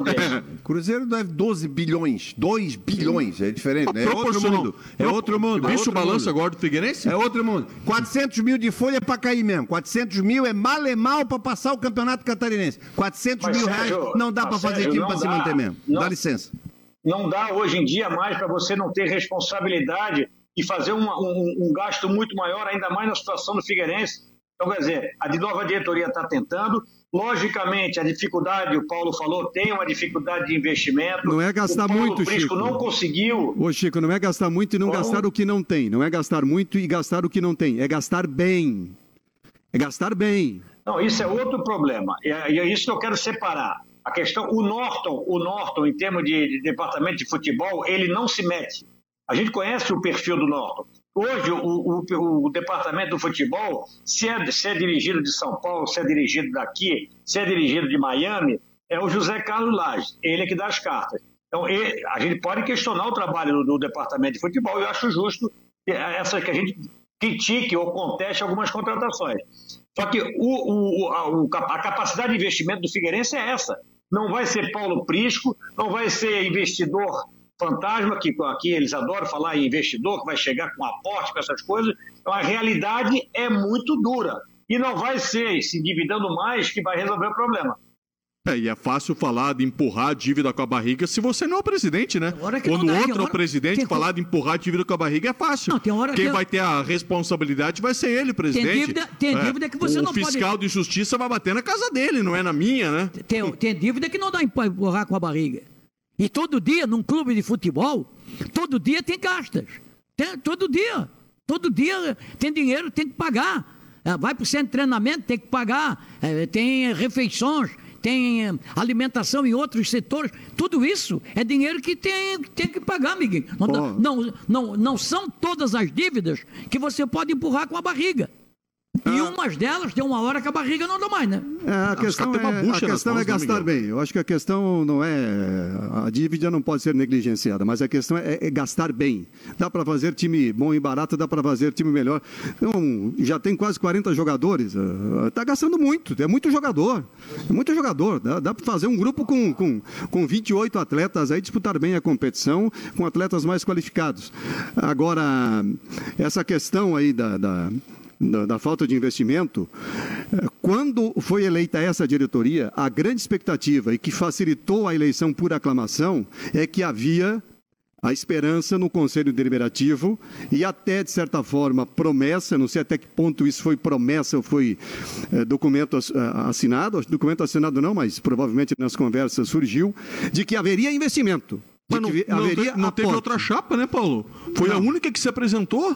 Não, mas ah, o, o que eu estou dizendo... é Foi a única chapa que se apresentou na eleição do Figueirense Tá, e tudo foi bem, é encabeçada outra- pelo Norte, não teve é- não outra. É isso que eu não estou teve falando. oposição. Não estou falando da disputa de chapa, eu estou falando que ah, ah, quando oh, esse grupo se apresentou, e, e pelo prestígio que tem pelo trabalho anterior, os demais se afastaram e facilitou o, o Conselho a aceitar essa chapa o fato de que havia colocado ali nas conversas a possibilidade de investimento, de aporte. Não, Mas se, que mas se alguém, agora não aconteceu. Paulo, se alguém tinha uma dúvida que era apenas uma era apenas figurativa a presença do Paulo Prisco Paraíso, tem que ter o debate de ideias, que se apresentasse uma chapa de oposição e explanasse para os conselheiros, ó, a gente não acredita que o Paulo Prisco Paraíso vai ser tudo isso que estão prometendo, ele não vai trazer recursos como estão prometendo, e assim, assim, assado. Ninguém se apresentou para ser uma chapa de oposição, teve muito burburinho nos bastidores,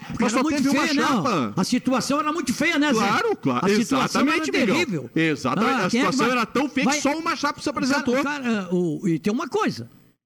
Quem é que ia se apresentar com uma chapa, com uma dívida enorme, como tem o Figueirense, e quando tinha naquela oportunidade?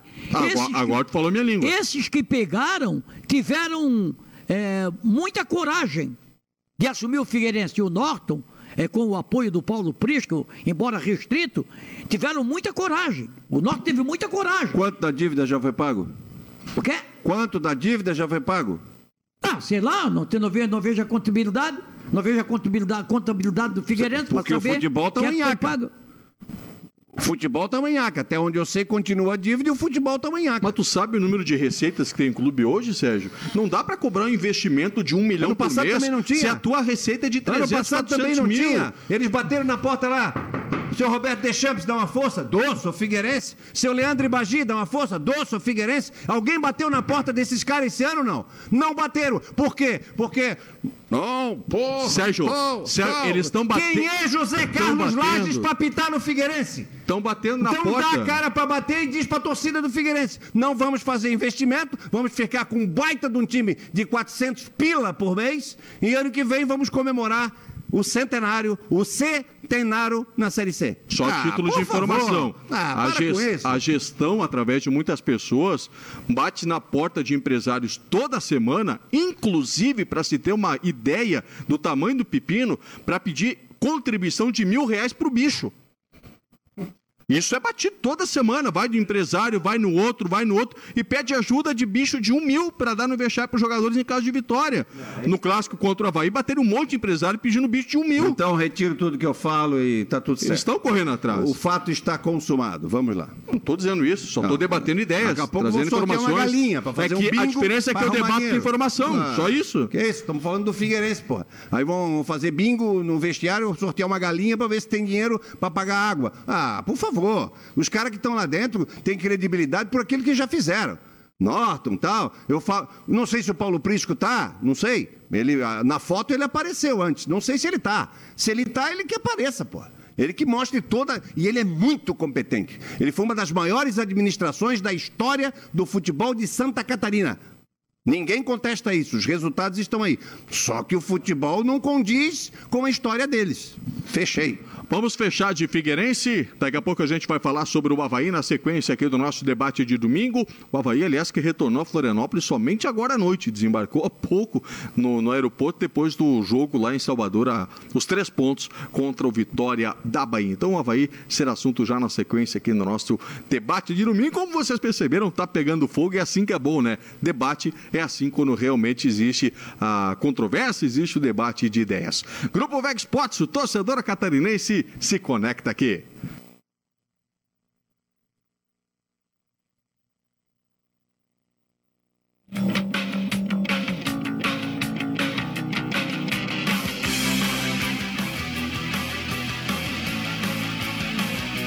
Grupo VEG Esportes. Lembro quando tudo era diferente. Ponte tinha apenas uma, e por falar nela, vi fecharem e reabrirem.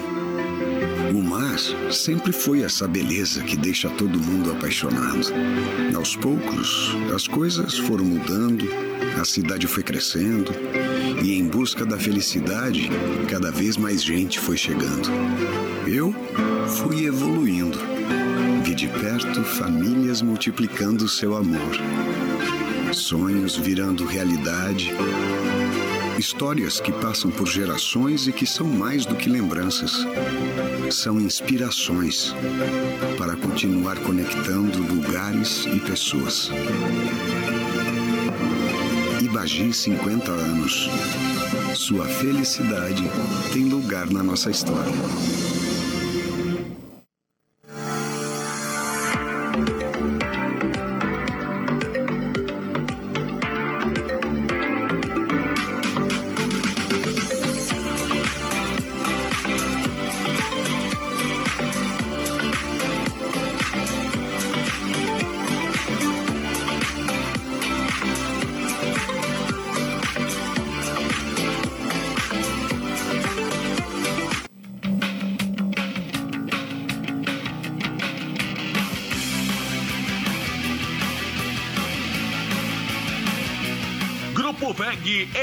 Esportes.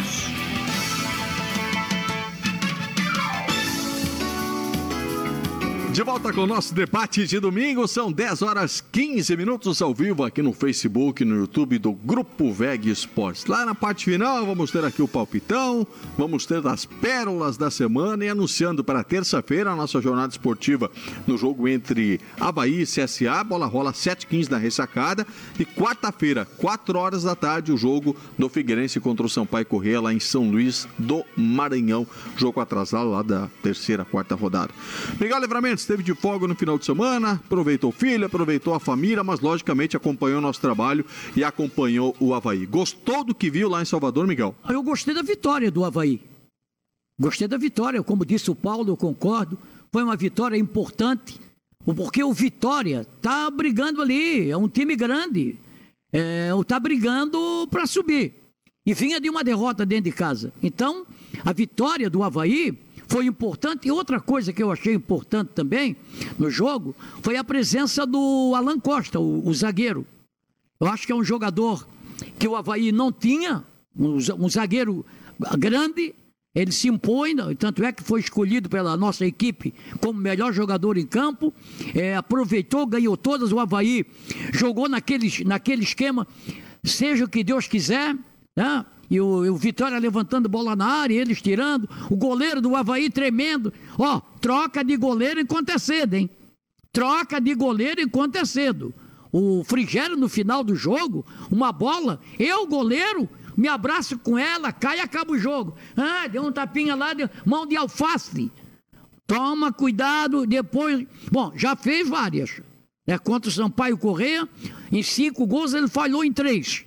Tá? Agora tem que tomar cuidado. O Havaí não pode é, perder partidas por causa do goleiro. Não pode, tá? Já está anunciando há muito tempo. Contrata um goleiro se não confia no que tem, porque o que está mostrando é que ele não confia no jogo no Gledson, que foi trazido pelo Havaí pelo Geninho. Né?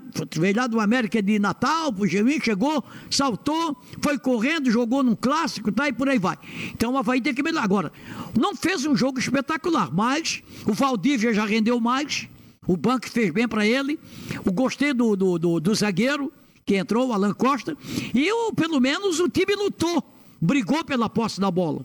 Fora de casa conseguiu. E o Havaí tem a possibilidade agora, viu, seu Paulo Branco? O Havaí tem a possibilidade agora, nesse jogo contra o, o CSA, terça-feira na ressacada, de fazer três vitórias seguidas, coisa que o Havaí não fez.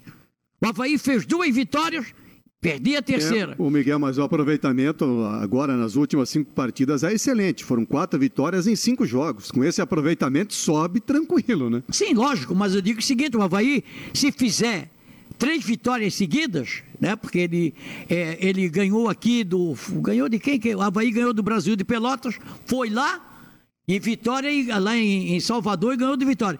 Se ele faz uma vitória diante do CSA, e não é, não é contar com o ovo na galinha, porque o Havaí também contava contra o CRB, com, aliás, contra o, o Sampaio Correia. Não, isso aí é três pontos. Com o ovo na galinha, a galinha não pôs. E, ah, e essa forma de jogar pode ter mais dificuldade em casa do que fora, né? Sim, claro. Do jeito que o Havaí está jogando, ele dá a bola para o adversário, né? Agora, só que tem uma coisa. Eu acho que está na hora do Geninho se impor e o time jogar. O time propor o jogo em casa. Em casa propor jogo. Havaí tem tempo para isso, para pro, pro, propor jogo dentro de casa.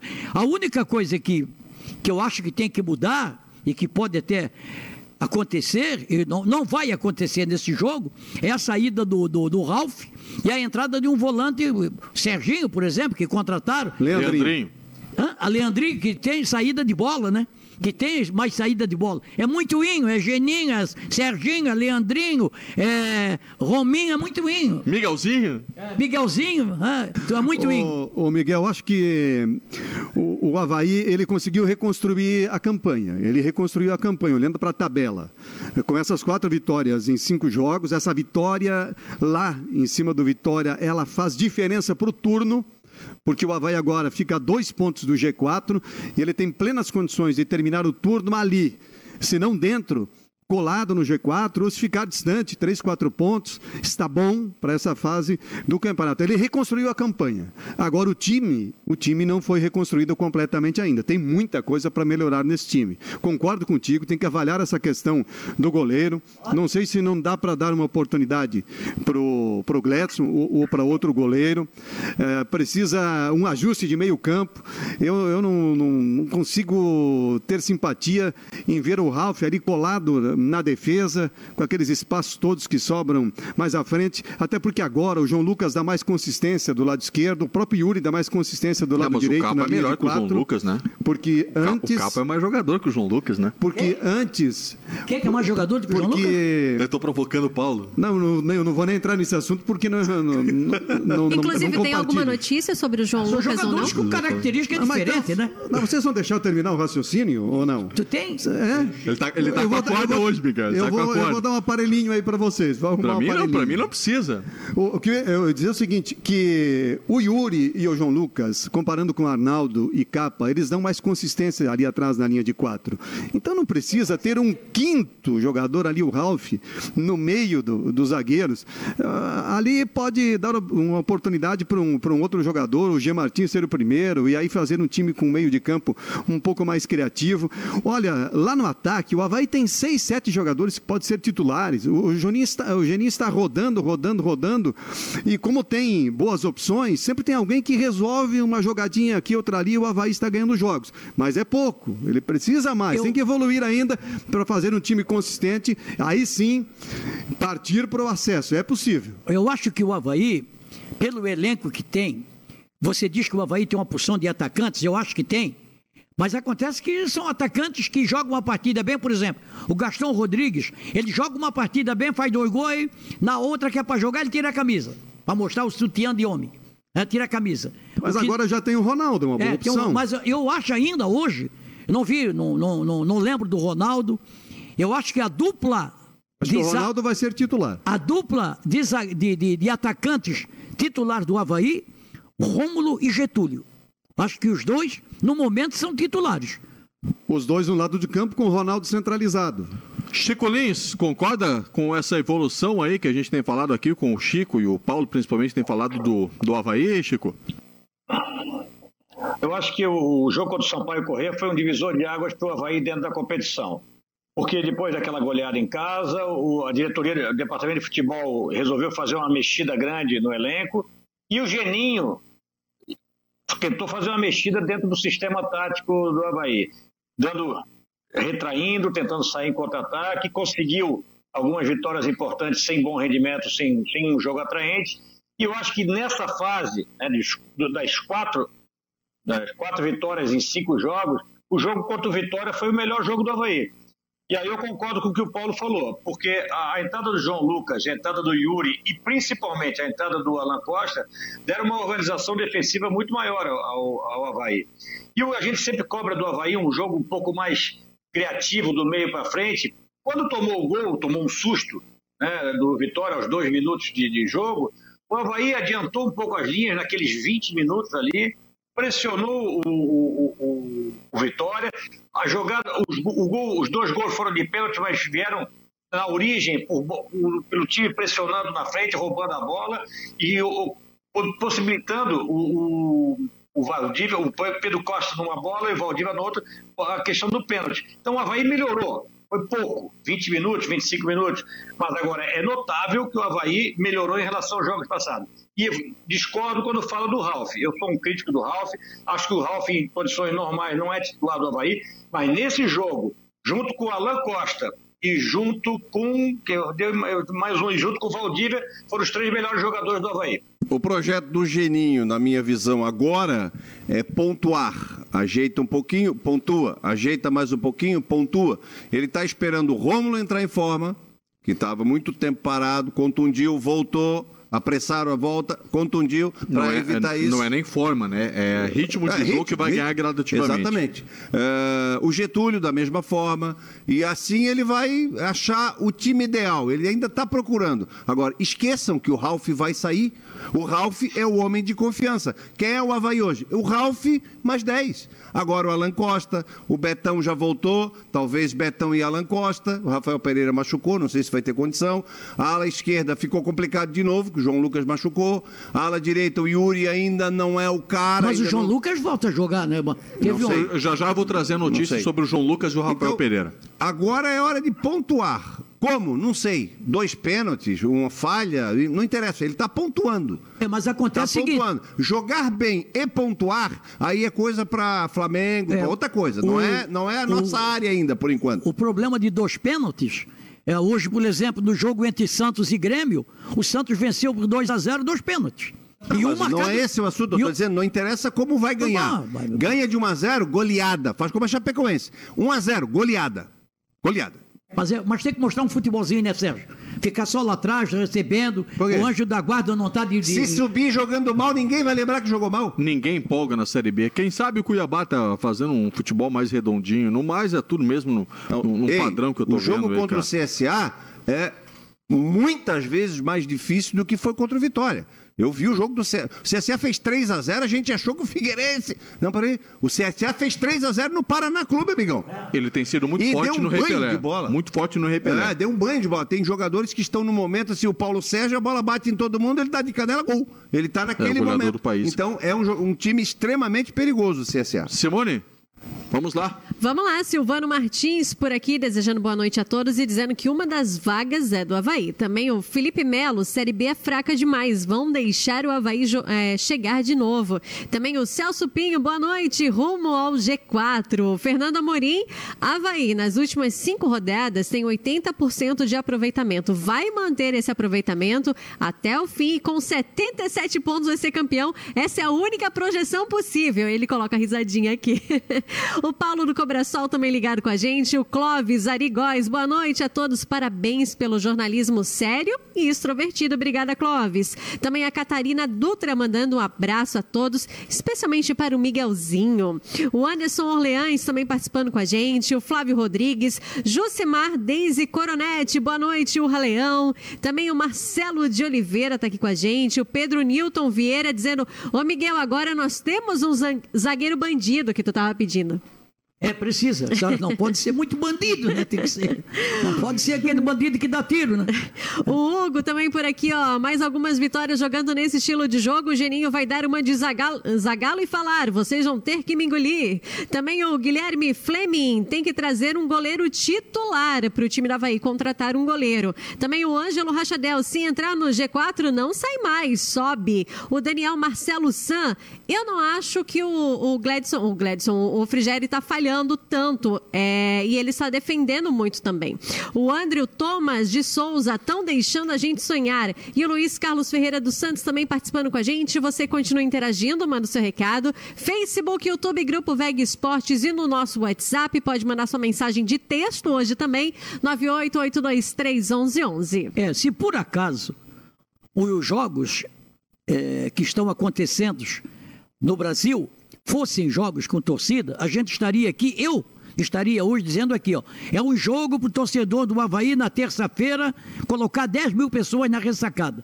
Como não pode ter torcedor, é preciso que o jogador do Havaí, os jogadores do Havaí, ser bem claro, jogadores do Havaí coloquem raça para conseguir uma vitória diante do CSA, que será su mas super importante. É jogo para 10 mil visualizações no Facebook do Grupo Veg Sports. Sim, claro, ou E mais, mais né? 5 mil, 6 mil no YouTube do Grupo Veg Sports, combinado? Combinado. E quantos mil na 90.7 FM Cidade? Ah, um monte também. O Ibope está Monte vindo aí, também, né? Tá vindo aí. Amigos, Valdívia, tão criticado nessa mesa aqui, se apresentou sábado? Foi o melhor jogo dele pelo Havaí, na minha conce- concepção.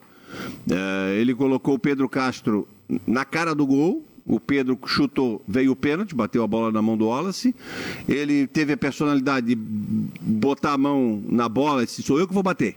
Já devia de ter feito O isso Gaston, quando, quando é. o Rildo pegou a bola Ah, naquele jogo. Ele, mas fora isso, foi a vontade dele. Ele, ele ajudou a marcar, ele pegou, ele correu com a bola. ele- é o, e disso que se espera do Valdívia. Aquilo que a gente debateu sábado, não faltava vontade, Sérgio. Não, não, vontade eu nunca falei que faltava. Eu não falei assim, ah, ele tá de sacanagem. Não, não, não. Faltava. Era bola. É, se esperava do Valdívia, esse é o cara do Havaí. Não foi até agora. Começou. A- opa, o Valdívia participou mais. Acho que faltou ele. Ele tem que encarnar a camisa do Havaí. Eu estou na Série B. Ou eu, não, eu sou um jogador do Internacional, estou de passagem aqui pelo Havaí. Não. Encarna, entra no grupo, faz, sua a camisa. Aí sim, para ele poder voltar, se ele quiser, lá para Flamengo, para Vasco, para sei lá onde é que ele quiser ir, fora, no eixo Rio-São Paulo. Mas para isso ele tem que jogar bola. E ele jogou um pouquinho. Não foi isso tudo, mas jogou um pouquinho, já foi bem melhor. Eu acho que ele precisa de regularidade. No estadual ele fez algumas partidas boas, depois teve um ou dois jogos aí na Série B que ele jogou bem e de repente ele despencou junto com o time também, né? O Havaí como um todo teve muitos problemas. Se a parceria Aí melhorar, o- né? É, aí o Valdívia desceu. Agora deu uma melhoradinha, ele cresceu novamente. Eu acho que a questão do Valdívia é regularidade, né? Se ele conseguir ter um desempenho semelhante nos próximos jogos, ele vai ser titular e vai ajudar muito o Havaí nessa movimentação. Pode ser pelo lado esquerdo, vindo para dentro, enfim, por ali. Ele pode jogar em vários espaços na parte ofensiva, mas o, o sistema de jogo tem que beneficiar, tem que ter mais gente próxima a ele também, não sozinho para é o correr, problema do Ralf. correr o campo inteiro com a bola, né? Esse é o problema do Ralf, na minha opinião, que o Ralf fica é, preso na frente da zaga, não faz cobertura nem do lado nem do outro, e aí falta mais um, um, um, uma um jogador no meio campo para preencher a meia cancha. Hoje os times jogam todos com quatro na meia cancha. Né? E, o, e o Valdívia seria o quarto jogador da meia cancha.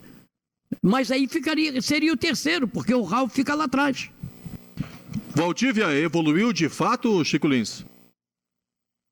Ah, sem dúvida. O Valdívia fez um, um dos melhores jogos, se não o melhor jogo dele pelo Havaí. Por quê? Mas a gente tem que lembrar, dentro de um time mais organizado, pela- pelas características, o Valdívia vai render mais. Eu lembro que o Havaí não teve um time organizado com Augusto Inácio, não teve um time organizado com o Rodrigo Santana e, não- e- e também não vinha sendo um time organizado com o Geninho. Então, num time mais organizado e nesse meio de campo, um pouco mais já de, de sequência de, de jogo, terceiro ou quarto jogo seguido, que com Pedro Castro, Ralf, Jean Martin e Valdívia, principalmente com Pedro Castro encostando mais no Valdívia, o rendimento do Valdívia melhorou. Ele tem boa bola parada, ele tem bom chute de fora e, como o Sérgio falou, pifou o, o- o Pedro Castro na jogada do primeiro gol. E muito mais participativo, inclusive ajudando na marcação. Então, quer dizer, um time mais organizado favorece ao Valdívia a seu ponto de desequilíbrio.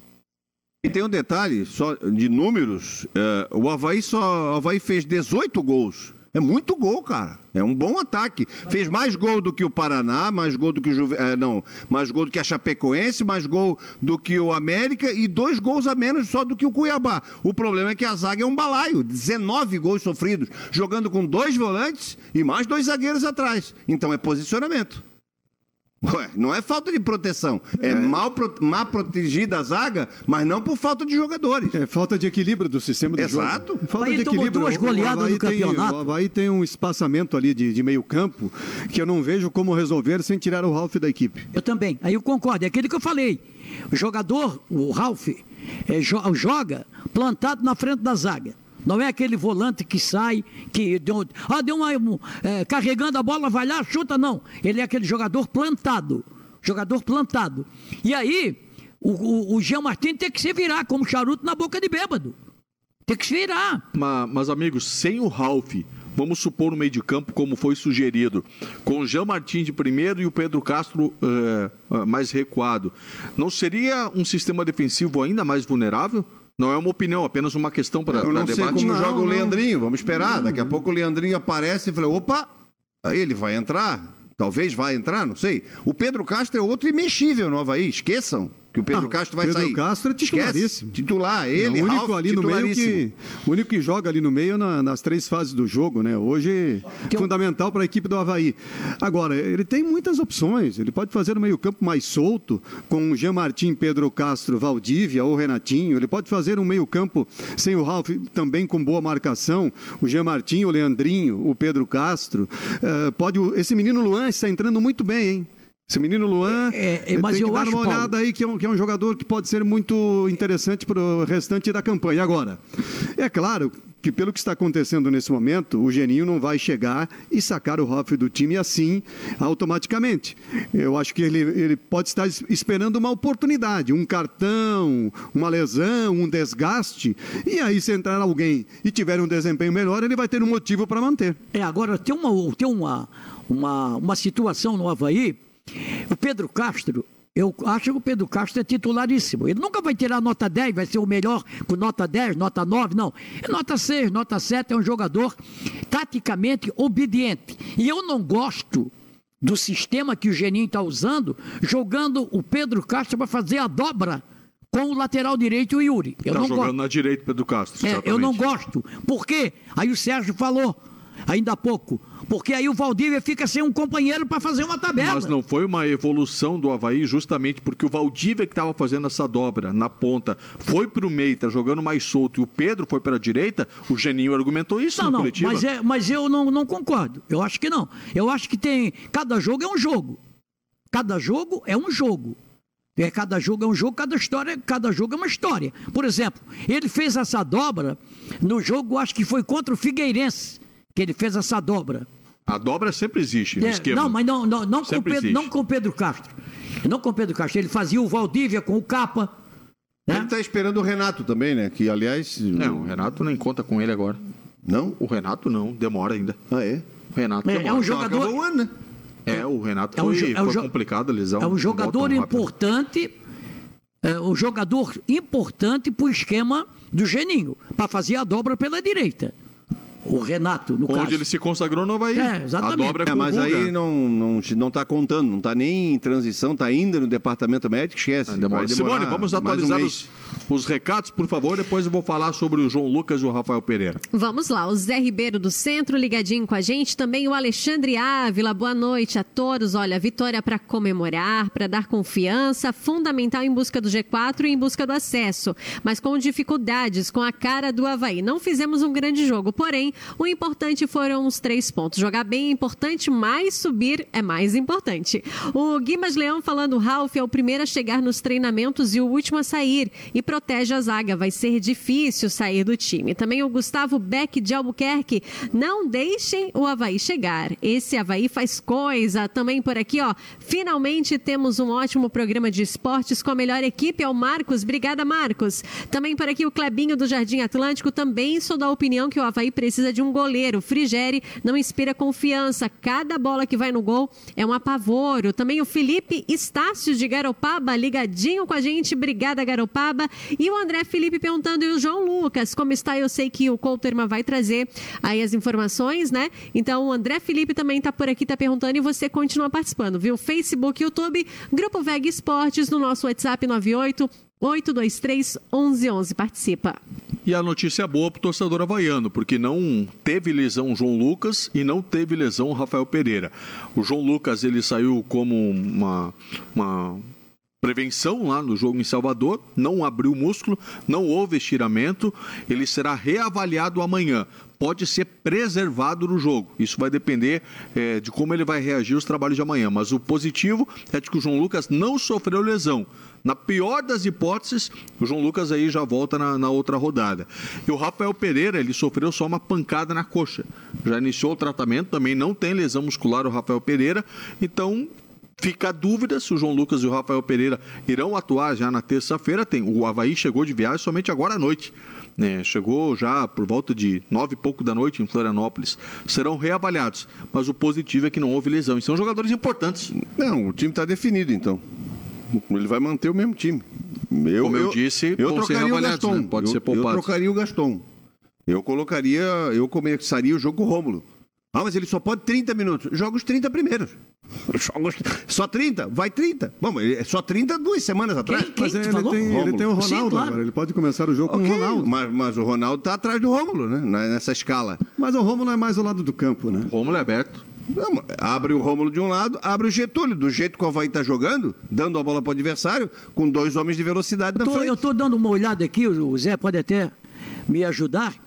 É, pela tabela, o Havaí joga agora, terça-feira, ah, às 7h15, diante do CSA, e depois só na outra terça-feira, Juventude lá em Caxias. lá em Caxias do Sul, contra o Juventude. Se a tabela não, se a CBF não antecipar esse jogo, o Havaí vai ter uma semana, pelo menos, para dar uma descansada boa. O Juventude vem jogando bem. Eu vi alguns jogos. Eu vi esse último jogo do Juventude. Ele perdeu em casa para o Brasil de Pelotas, no sábado de manhã. É um clássico ali. por de- 2 a 1 um, mas foi um jogo que o Brasil teve um pênalti que não foi, claramente não foi, no primeiro tempo, quando ele fez 2 a 0 E no segundo tempo teve um pênalti para o Juventude que o árbitro não marcou. E o Juventude teve muita chance para empatar. E até virar, o goleiro do Brasil fez defesas incríveis. O time do Juventude está com um bom futebol. O Breno, aquele que jogou no Figueirense ano passado, aliás, recebeu vermelho, não vai enfrentar o Havaí. E tem um outro atacante que entra no segundo tempo, lá Capixaba, driblador, complicado. Não, não, Tem um- mas tem Mas um o jogo Breno antes. tem o jogo do Juventude essa semana, né? O Juventude Com tem o um- Havaí na outra rodada. Ah, o Juventude vai jogar antes, tá Isso, certo. isso. Então vai voltar pega o Cruzeiro lá em Minas. É, então o Breno volta contra o Havaí. Tem o Tarta no meio, jogando um bom futebol. É aquele time do Pintado, que, parecido com o que ele fez com o Figueirense aqui o ano passado. Chico, são 20 para as 11 da noite. Uma projeção aí do jogo do Havaí contra o, o CSA na terça-feira. Até com essas informações que eu trouxe, o João Lucas e o Rafael Pereira não sofreram lesões, mas podem ser poupados, de acordo com eh, o treinamento de amanhã, como é que eles vão reagir. Olha, Zé, boa notícia para o torcedor havaiano, porque o, o João Lucas entrou muito bem, lógico que vinha sem ritmo de jogo, jogou dois ou três jogos seguidos, mas é importante que ele esteja bem porque ajuda muito no sistema defensivo.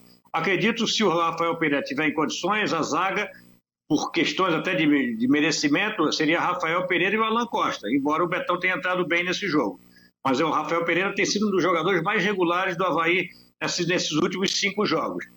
É, em relação ao CSA, o CSA, embora o Elano tenha dito depois do jogo lá eh, contra Figueirense e CSA que o CSA tem um forte contra-ataque, eu não acho. Eu acho que o CSA é um time que propõe jogo, é um time mais lento, que são jogadores que trabalham melhor a bola e de repente encaixa melhor com esse novo momento do Havaí. O Havaí jogou, com- jogou contra o Vitória, teve 30% de, de, de posse de bola. Então eu acredito que o CSA vai, vai mandar um pouco mais no jogo e o Havaí vai continuar no, no- no sistema que vem jogando nos últimos jogos. Esperando e tentando sair em contra-ataque, tentando ser um pouco mais efetivo do que tem sido nesses últimos jogos. Com Rafael Pereira, Betão e Alan Costa à disposição, qual que é a dupla de zaga titular? Rafael Pereira e Alan Costa. Pra mim O também. Betão vai ter que esperar a vez É, o dele. Ficou Betão- muito tempo o fora. O Betão- Alan Costa chegou É. e chegou chegando, né? É, e o mas- Rafael Pereira cresceu e hoje é titular. É, mas Betão é Betão, né? É, mas o Rafael Betão é Pereira. Betão. É, o Betão. Rafael, Rafael. É, ah, olha Ah, só. você o- sabe o que o Betão representa para o Chico Havaí. Lins é né? Chico Lins.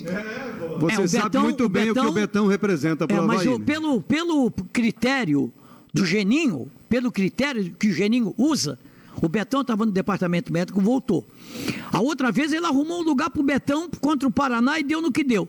Ele vai escalar Rafael Pereira, se tiver condições, e o Alan Costa, que é, que é quarto, que é pela esquerda, acho, acho eu. Tem certeza? Ah, certeza, se eu tivesse, eu ganharia na Mega Sena. Ah, né? tá bom. Se eu tivesse certeza na quina, na Tem Mega Sena. jogado? Talvez- Tem jogado? Não, eu jogo muito. Pela Ah, pouca é? Jogo muito, jogo todo, todo. Eu, eu, todo- pela na quina eu jogo todo dia. eu nunca ganho, mas também nunca jogo. Também Pela nunca jogasse. Mas se eu jogar, te ajuda. Pela Não, pouca produtividade Miguel, do eu- Gaston, Eu estou confiando, eu consigo. eu estou confiando Pela que você produ- acerte a Mega Sena. Como é que é? Eu estou confiando que você acerte a Ah, Mega tá Sena Vou jogar no bicho problemas. amanhã. Amanhã eu vou jogar no bicho. Não tem jogo de bicho, O rapaz. assunto é... Amanhã não tem, rapaz. Amanhã é feriado. É? Não tem loteria, amanhã Não, como é o que tu vai assunto jogar? agora virou E não- loteria esportiva. Ah, o jogo, Jogo do de bicho, bicho eu não tenho. É Acabou. piolho na cabeça e cavalo Jogo na do corrida. bicho. O jogo do bicho é legal. Piolho eu não tenho mais problema. É, tá, tá cheio de botequinha assim, ó. Dou 10% no jogo. Que jogo é? É Mega Sena? É, tá bom, me engana, maluco. Não sei, Ô, vai lá e seguinte, vende o patrocínio do bicho e bota aqui então pra ver o que acontece. Pouco, pelo pouco, pela pouca produtividade do Gaston, penso que seja, eu imagino que seja a única dúvida do Geninho para o jogo contra o CSA. É, nesse esquema do Geninho, o Gaston uh, começou fazendo dois gols contra o Náutico, depois apagou, teve aí no clássico ele apareceu, mas aquele gol que ele fez no clássico, eu faria? Porque o Romulo chutou, a bola passou pelo goleiro, bateu na trave e ficou ali. Me chuta, me chuta, me chuta. Ele apareceu e chutou, também faria. Até o meu netinho lá com três anos e meio, o Davi bota de canhota para dentro. Então, é, ele não vem produzindo, sabe, o, o, o, que o, o que o Havaí espera dele. Eu não sei qual é a dele, se ele é aquele 9 que joga lá brigando, ou se é o 9, um falso 9. Ele ainda não disse o que é que é. Quando ele sai da área, se atrapalha muito. O, Roberto, o Ronaldo, eu não sei, não, não lembro do Ronaldo, esse que o Havaí contratou agora. Na minha avaliação, Rômulo e Getúlio começam o jogo. É a dupla de ataque melhor que o Havaí tem. Simone Malagoli, por favor, o que está achando do debate, Simone? Vamos lá, vamos ver aqui a participação do pessoal. O Emerson Chilichin de Tijuquinhas. Olha, vamos ser sinceros, estamos ganhando os jogos, mas o Havaí não está mostrando futebol nenhum, não tem esquema, fica todo atrás. Também o Sandré, querido, ligadinho aí com a gente.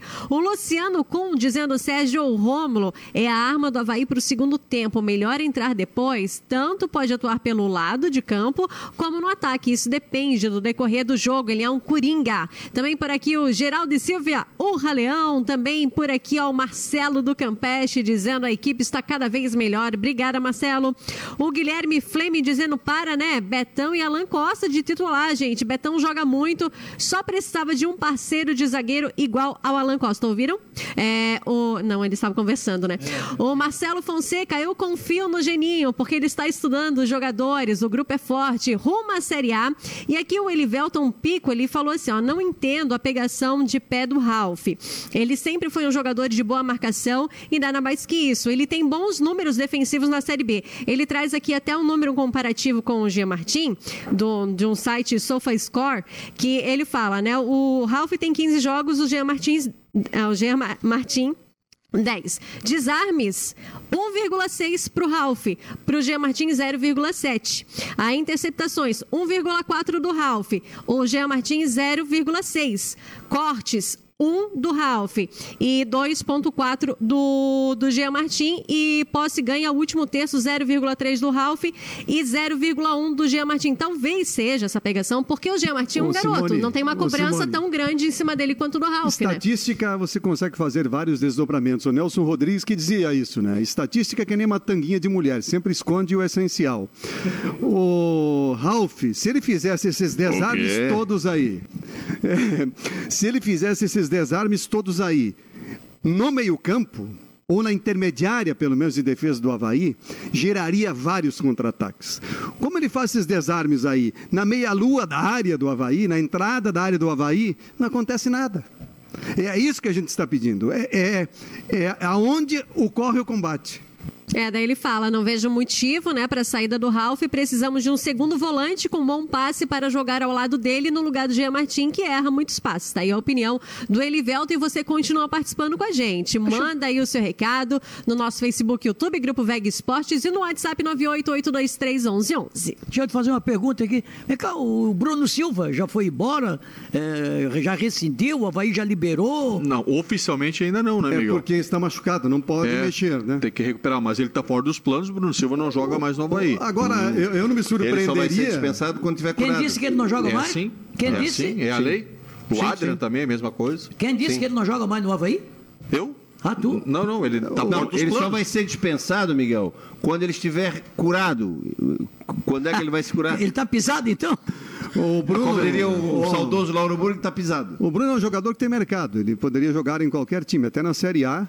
Agora, não sei se ele quer e não sei se tem interessados. Mas a gente já viu muitos casos de jogadores que o tempo vai passando, o tempo vai passando, se recuperam, não surge uma outra proposta, não, não surge uma outra oportunidade, de repente o time está precisando, reintegra. E às vezes dá certo. Deixa eu Às fazer uma vezes- pergunta aqui para todos nós aqui da mesa. Paulo, você acredita que o Bruno possa ser perdoado pela diretoria do Havaí e ainda nesse campeonato vir vestir a camisa do Havaí? Por que não? Já vimos tantas vezes. O Tu ac- próprio Bruno é o Tu exemplo. acredita? Tu, Sérgio? Ó, eu, eu não duvido. Prefiro não comentar. É. Pensa. Não, eu não acredito, não. E tu, Simone? Eu não acredito, não. Tudo pode acontecer no futebol, mas eu não eu acredito, acho que não. o Bruno tinha que passar a mão no arame farpado e dar uma surra para quem contratou ele novo aí. Porque, peraí, todo mundo sabe que o Bruno é um fio desencapado. Todo mundo sabia.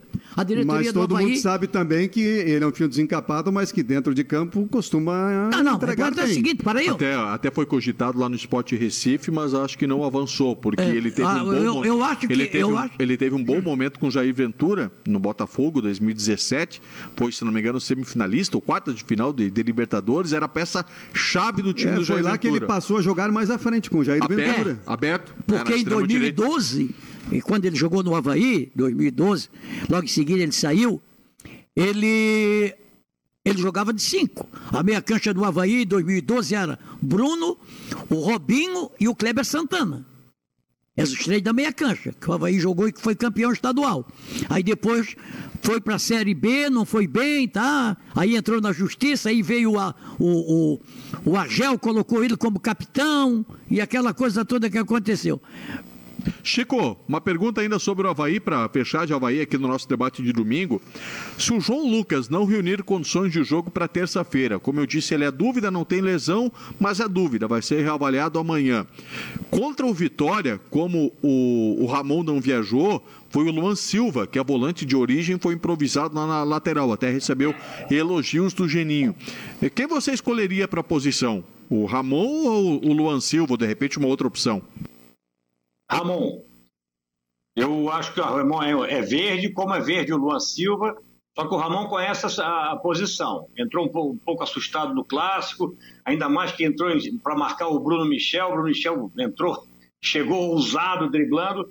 E desculpa, não, não concordo nem com o Geninho, nem com o Paulo Branco, quando diz que o Luan entrou e tomou conta da situação, jogou bem. O Luan é volante, e, e como volante ele pode crescer, eu acho que tem potencial. Na lateral esquerda, ele não tem a, a mínima noção, pelo menos nesse jogo contra o Vitória, não demonstrou a mínima noção de marcação, balanço defensivo, um contra um, a base, fazer a base para marcar. Então eu escolheria um cara da posição que é o Ramon.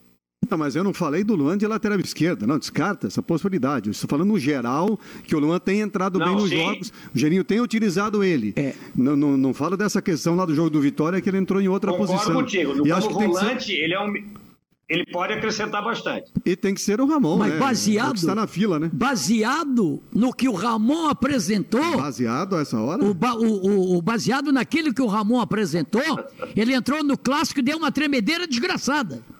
Deu dor de barriga, deu tudo. É, o problema é que ele entrou contra... E aí esse Bruno Michel chegou e. hã? ele deu uma tremedeira danada. Por isso é que ele não viajou. Não viajou. Não, Como- Tem um limite de jogadores para viajar, Miguel. Não pode ter 11 no banco num jogo fora, como se tem em casa. Tem um a CBF. Mas o Havaí não levou o lateral esquerdo, com, tinha ele como o Mas, lateral Miguel, se tu vai esquerdo. levar goleiro, reserva. Lateral direito, reserva. O zagueiro da direita, reserva. O zagueiro da esquerda, reserva. Lateral esquerdo, volante, segundo volante. Não dá. Mas, O, o mas- técnico ele tem que escolher algumas posições e, e- Mas levar nunca viagem. Não tem na como. defesa, se eu sou treinador, eu tenho que escolher. Na defesa eu tenho que levar substituto dos quatro. a Não não é- ser que eu tenha. não é assim que a-. É, mas é assim. A, a não ser que eu tenha no elenco um jogador versátil. Que joga na lateral esquerda, É o que o que joga tem. na lateral O direita. Havaí tem dois O titulares... Yuri joga na lateral esquerda. É, o Yuri joga na, na esquerda e na direita. Ia O- acontecer isso, né? a Aí o dupla Luan de pediu pra zagueiros- jogar na esquerda. A dupla de zagueiros, ele tinha o Betão no banco. Se ele, ele não precisava nem levar um zagueiro, se fosse o caso, um reserva, porque o Ralf dá um passo para trás, ele é um zagueiro. E ele está jogando quase como zagueiro. Esse menino entrou na lateral esquerda, totalmente uh, do avesso dele, ele é destro e, e é volante, e ele deu azar que aí o técnico do, do Vitória botou um tal de Mateuzinho que corre que é um inferno, e dava para um lado e para o outro. Aí não teve jeito, cara. Agora, contra o CSA, Zé. O CSA tem um lateral Norberto que, que apoia pouco. O CSA não tem um jogador, um ponteiro pela direita ali. E quem cai ali é o Pimpão. Até a gente conversava eu e o Chico. Mas é o Rodrigo caracter- Pimpão. Mas a característica do Norberto é de apoio. hein? Ele é um jogador que vai. É, mas só que se Mas você jogar, se você jogar o Getúlio em cima ali, ele já não vai subir. Pimpão né? jogou no Blumenau. É o Rodrigo Pimpão. Só para lembrar, só para lembrar que o. Já jogou o no próprio Blumenau, colocou- rapaz. Começou no Blumenau, nasceu, jogando aqui, ó. 1.500 em Guarabé Não, não. não. Vai, Pode, pode ver a carreira Blumenau, dele aí. Blumenau ou Metropolitano? Não, no Blumenau, que disputou uma Segunda segunda divisão. divisão. aí, o negócio aí. Porra, jogou. 97, Miguel, tá louco, meu? É, Mas agora, rapaz, agora. Eu, eu acho que o Miguel tem razão, porque o Pimpão surgiu no Paraná, primeiro Foi, momento foi, ele dele. jogou, olha aqui, ó. Pode, pode ver o, o, o Blumenau estava disputando. O Blumenau entrou aí para disputar a primeira, a, a primeira divisão aí recentemente. E ele jogou. Depois, ele é, é, o pai dele é dentista. O pai dele é dentista. Ele é ele natural de Canoinhas, né? é, Ele é natural de Canoinhas, ele não é jogou aí.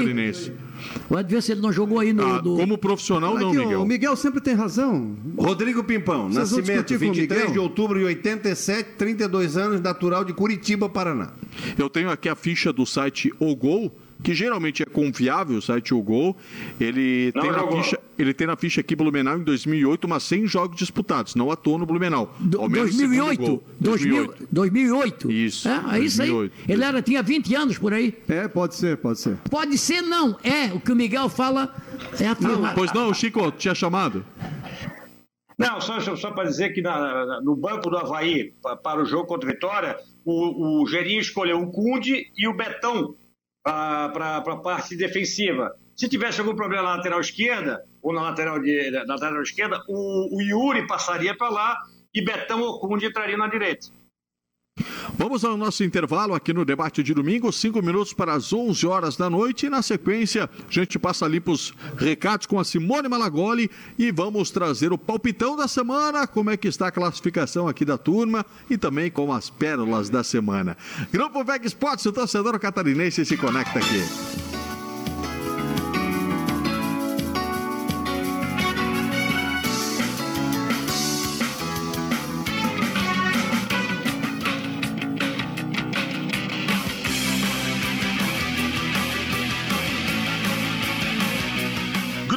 Esportes. Lembro quando tudo era diferente. Ponte tinha apenas uma, e por falar nela, vi fecharem e reabrirem. O mar sempre foi essa beleza que deixa todo mundo apaixonado. Aos poucos, as coisas foram mudando, a cidade foi crescendo, e em busca da felicidade, cada vez mais gente foi chegando. Eu fui evoluindo. Vi de perto famílias multiplicando seu amor, sonhos virando realidade, histórias que passam por gerações e que são mais do que lembranças. São inspirações para continuar conectando lugares e pessoas. Ibagi 50 anos. Sua felicidade tem lugar na nossa história.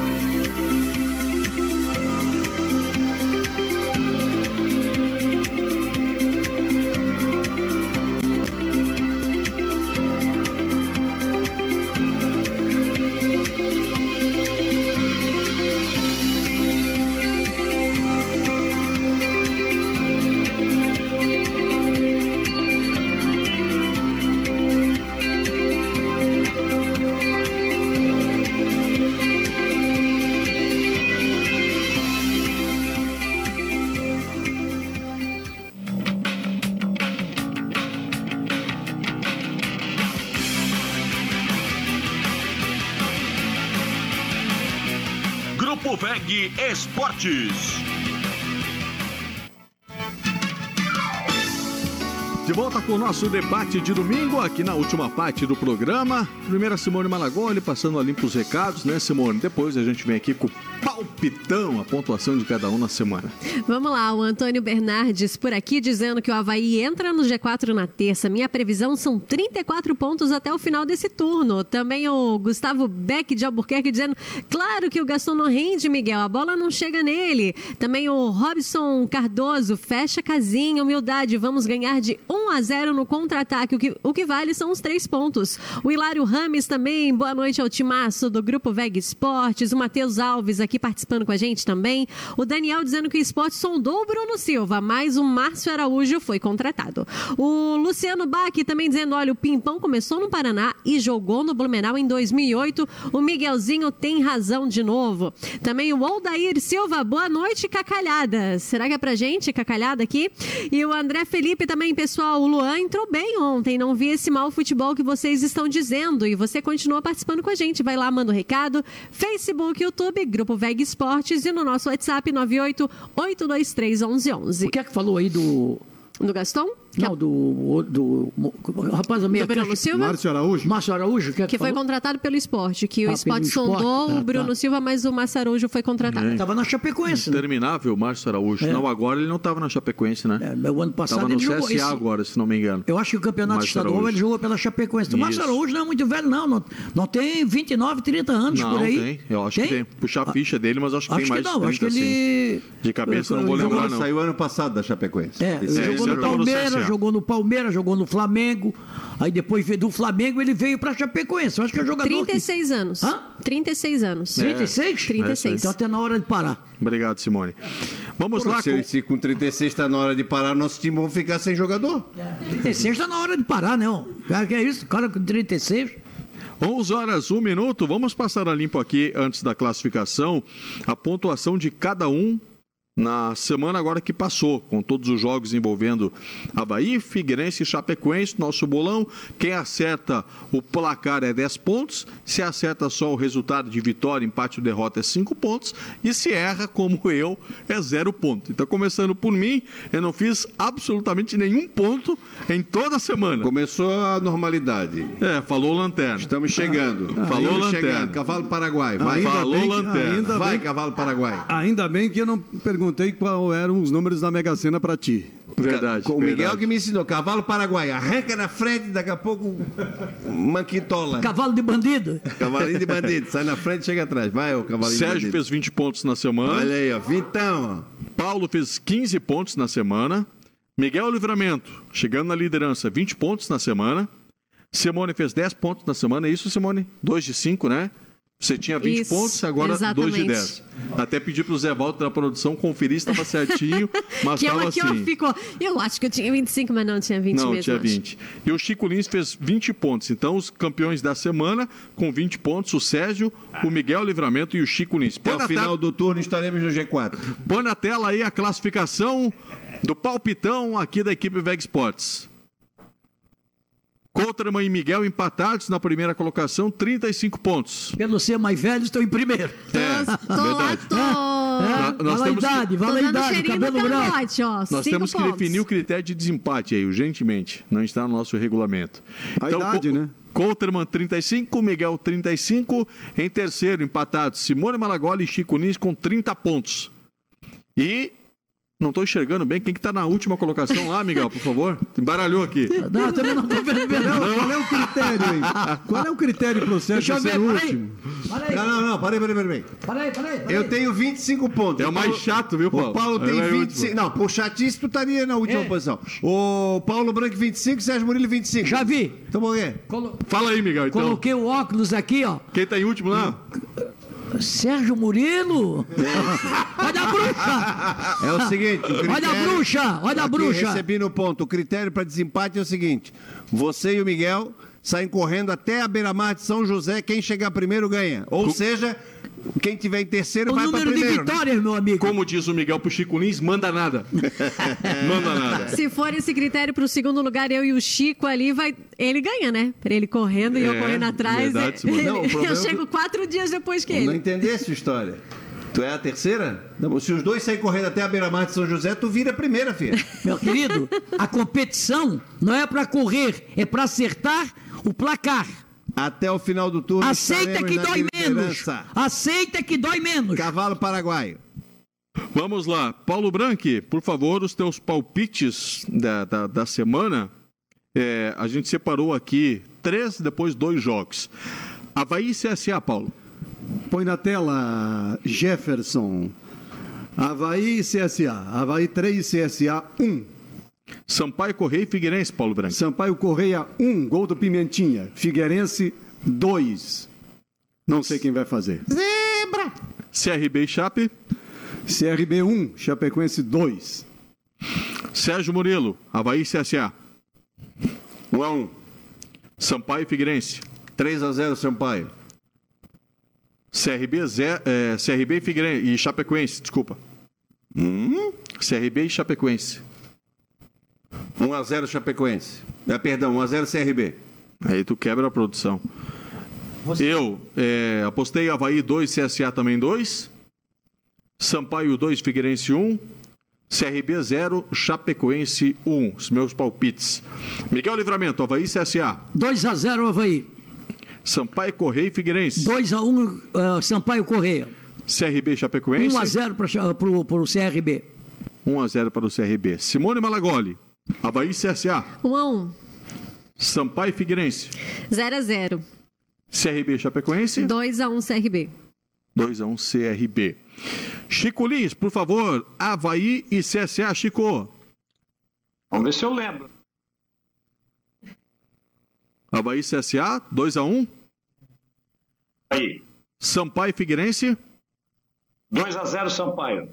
CRB e Chapecoense. 1 a 1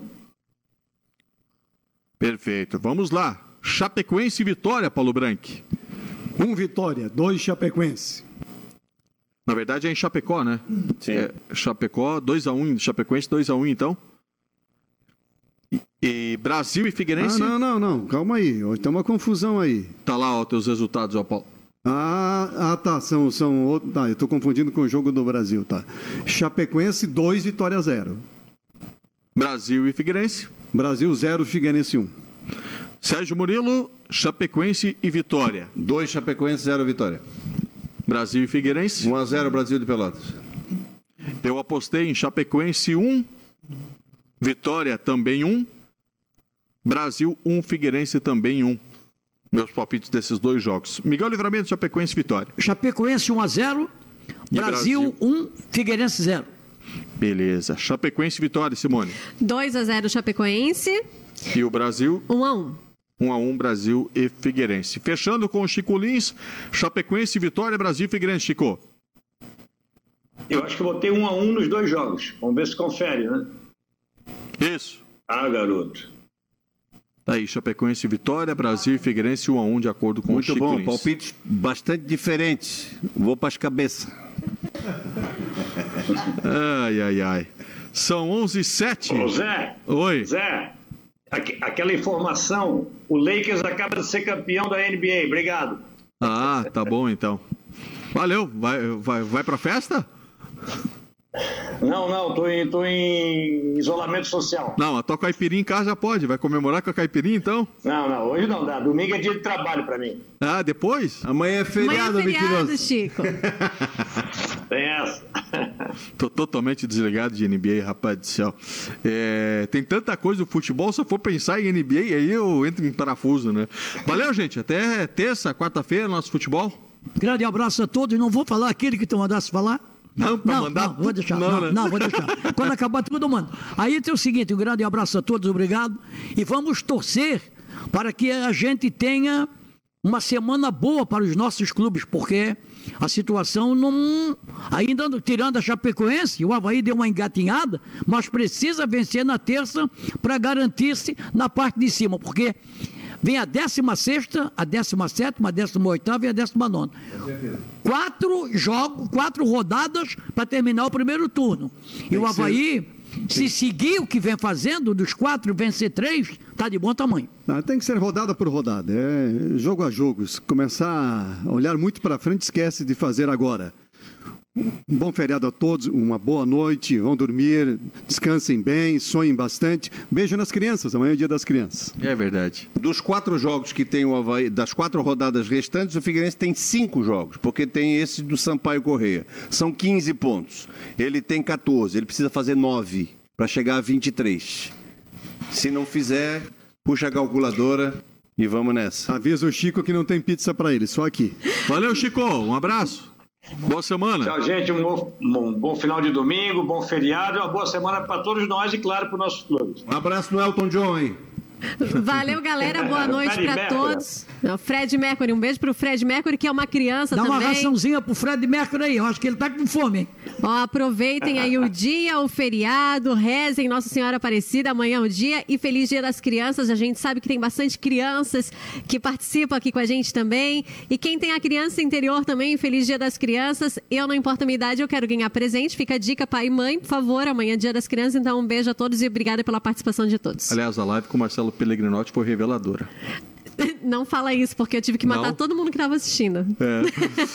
Valeu, gente. Obrigado demais pela companhia. Mais um debate com muita informação. A gente tem essa responsabilidade não só do debate, mas de buscar informações, de trazer realmente os fatos, as notícias atualizadas. E a gente consegue aqui no nosso debate, logicamente, com o debate entre todos os nossos participantes. Terça tem futebol, quarta tem futebol, depois no sábado, enfim, semana cheia aqui no Grupo VEG Sports. Para fechar, ficamos com as pérolas da semana da equipe VEG Sports. Tchau!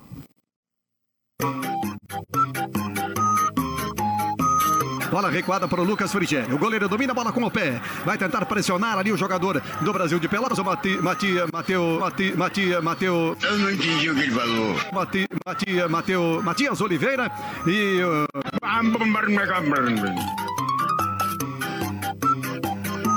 O Havaí é que a bola. A bola, o problema é a bola. Se tirar a bola, o Havaí joga um bolão. Mas por enquanto tem a bola. É o quê? É que a bola. A bola, o problema é a bola. Se tirar a bola, o Havaí joga um bolão. Mas por enquanto tem a bola. Que o mundo é uma bola, que a vida é uma partida. Um jogo meio displicente, precisa só que a gente, haha, aprenda a jogar. Mas por enquanto tem a bola. Oh, meu Deus. que beleza. Manda o seu áudio. Cadê a, a vinhetinha do Manda o áudio aí? Marcelo não tá ligado hoje. Tá me ouvindo? Claro que tá ligado. Claro que tá tá ligado. dormindo? Ou no nosso Facebook Não. e no nosso YouTube também, Grupo Veg Esportes. Participa com a gente. Vai lá, manda o seu recado. E apresentando também o nosso time na retaguarda, José Walter nas redes sociais, né? Nosso repórter na parte técnica, Jefferson Vieira, Marcelo Silva, tudo bem com vocês aí? Com certeza. Tá certo, valeu, Marcelo Jefferson na retaguarda aqui do time Veg voz Esportes. afeminada do Marcelo, né, cara? É, não, os caras são feras. certeza, sou muito melhor. E o Thiago Carleto, o Thiago Carleto tem medo de voar de avião, rapaz. Tem, tem. Pô, mas mais do que o Jonathan que trabalhou comigo no Figueirense, o Jonathan Volante, que era do Figueirense. Eu- Só uma história rápida. Uma vez a gente veio, foi jogar em. O Jonathan tinha medo de dar entrevista também. Também, também. O Jonathan veio, sem, se- se- aí, sem brincadeira, ele veio, ele veio de Fortaleza até São Paulo, deitado no meu ombro, com medo de. Eu, eu, Esse é o Jonathan? E detalhe, eu também tenho medo. Só que perto do Jonathan eu, eu era. não- não- Virou, virou leão. eu virei, virei um coach, um coach de, auto, de, de autocontrole. Foi por medo de avião. E eu segurei pela primeira vez a tua mão. Ele veio, ele veio de Fortaleza até São Paulo, deitado no meu ombro. Ô, Sérgio, quando o cara mandou um áudio lá de Goiás, eu não sei porque o Eduardo falou baixinho no meu ouvido. Que saudade de Goiânia. Não entendi. Eu? cara.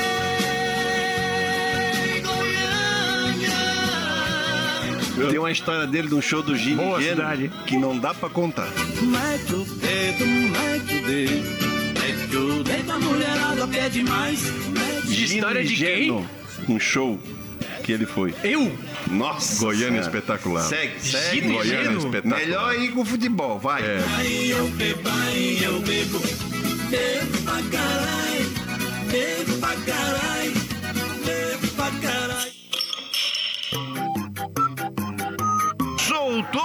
Frente da área, de novo o Frigério. Esquisita essa rebatida do goleiro do Havaí, escanteio. A cada chute do Thiago Carleto de fora da área é uma espalmada do Lucas Frigeri para dentro da área. Aí o perigo e a defesa do Havaí atenta para mandar pela linha de fundo. Tem escanteio novamente o Vitória. Alisson Francisco Farias. Alisson Francisco. Tudo certo. Alisson Farias para cobrança. Faz o levantamento. Frigeri sai do gol de soco. Um abraço pro Alisson Francisco, velho. Fala, mestre. Alisson Francisco, lembrei dele, faz tempo. Quem tá falando é o Alisson Francisco, apresentador e repórter. Filho do Gonzaga. Segue firme. Gente, só lembrando, nosso debate de domingos, a Walter está alertando aqui, estando já no Spotify e nos principais aplicativos de podcast. Faltou Tchau. da virilha, hein?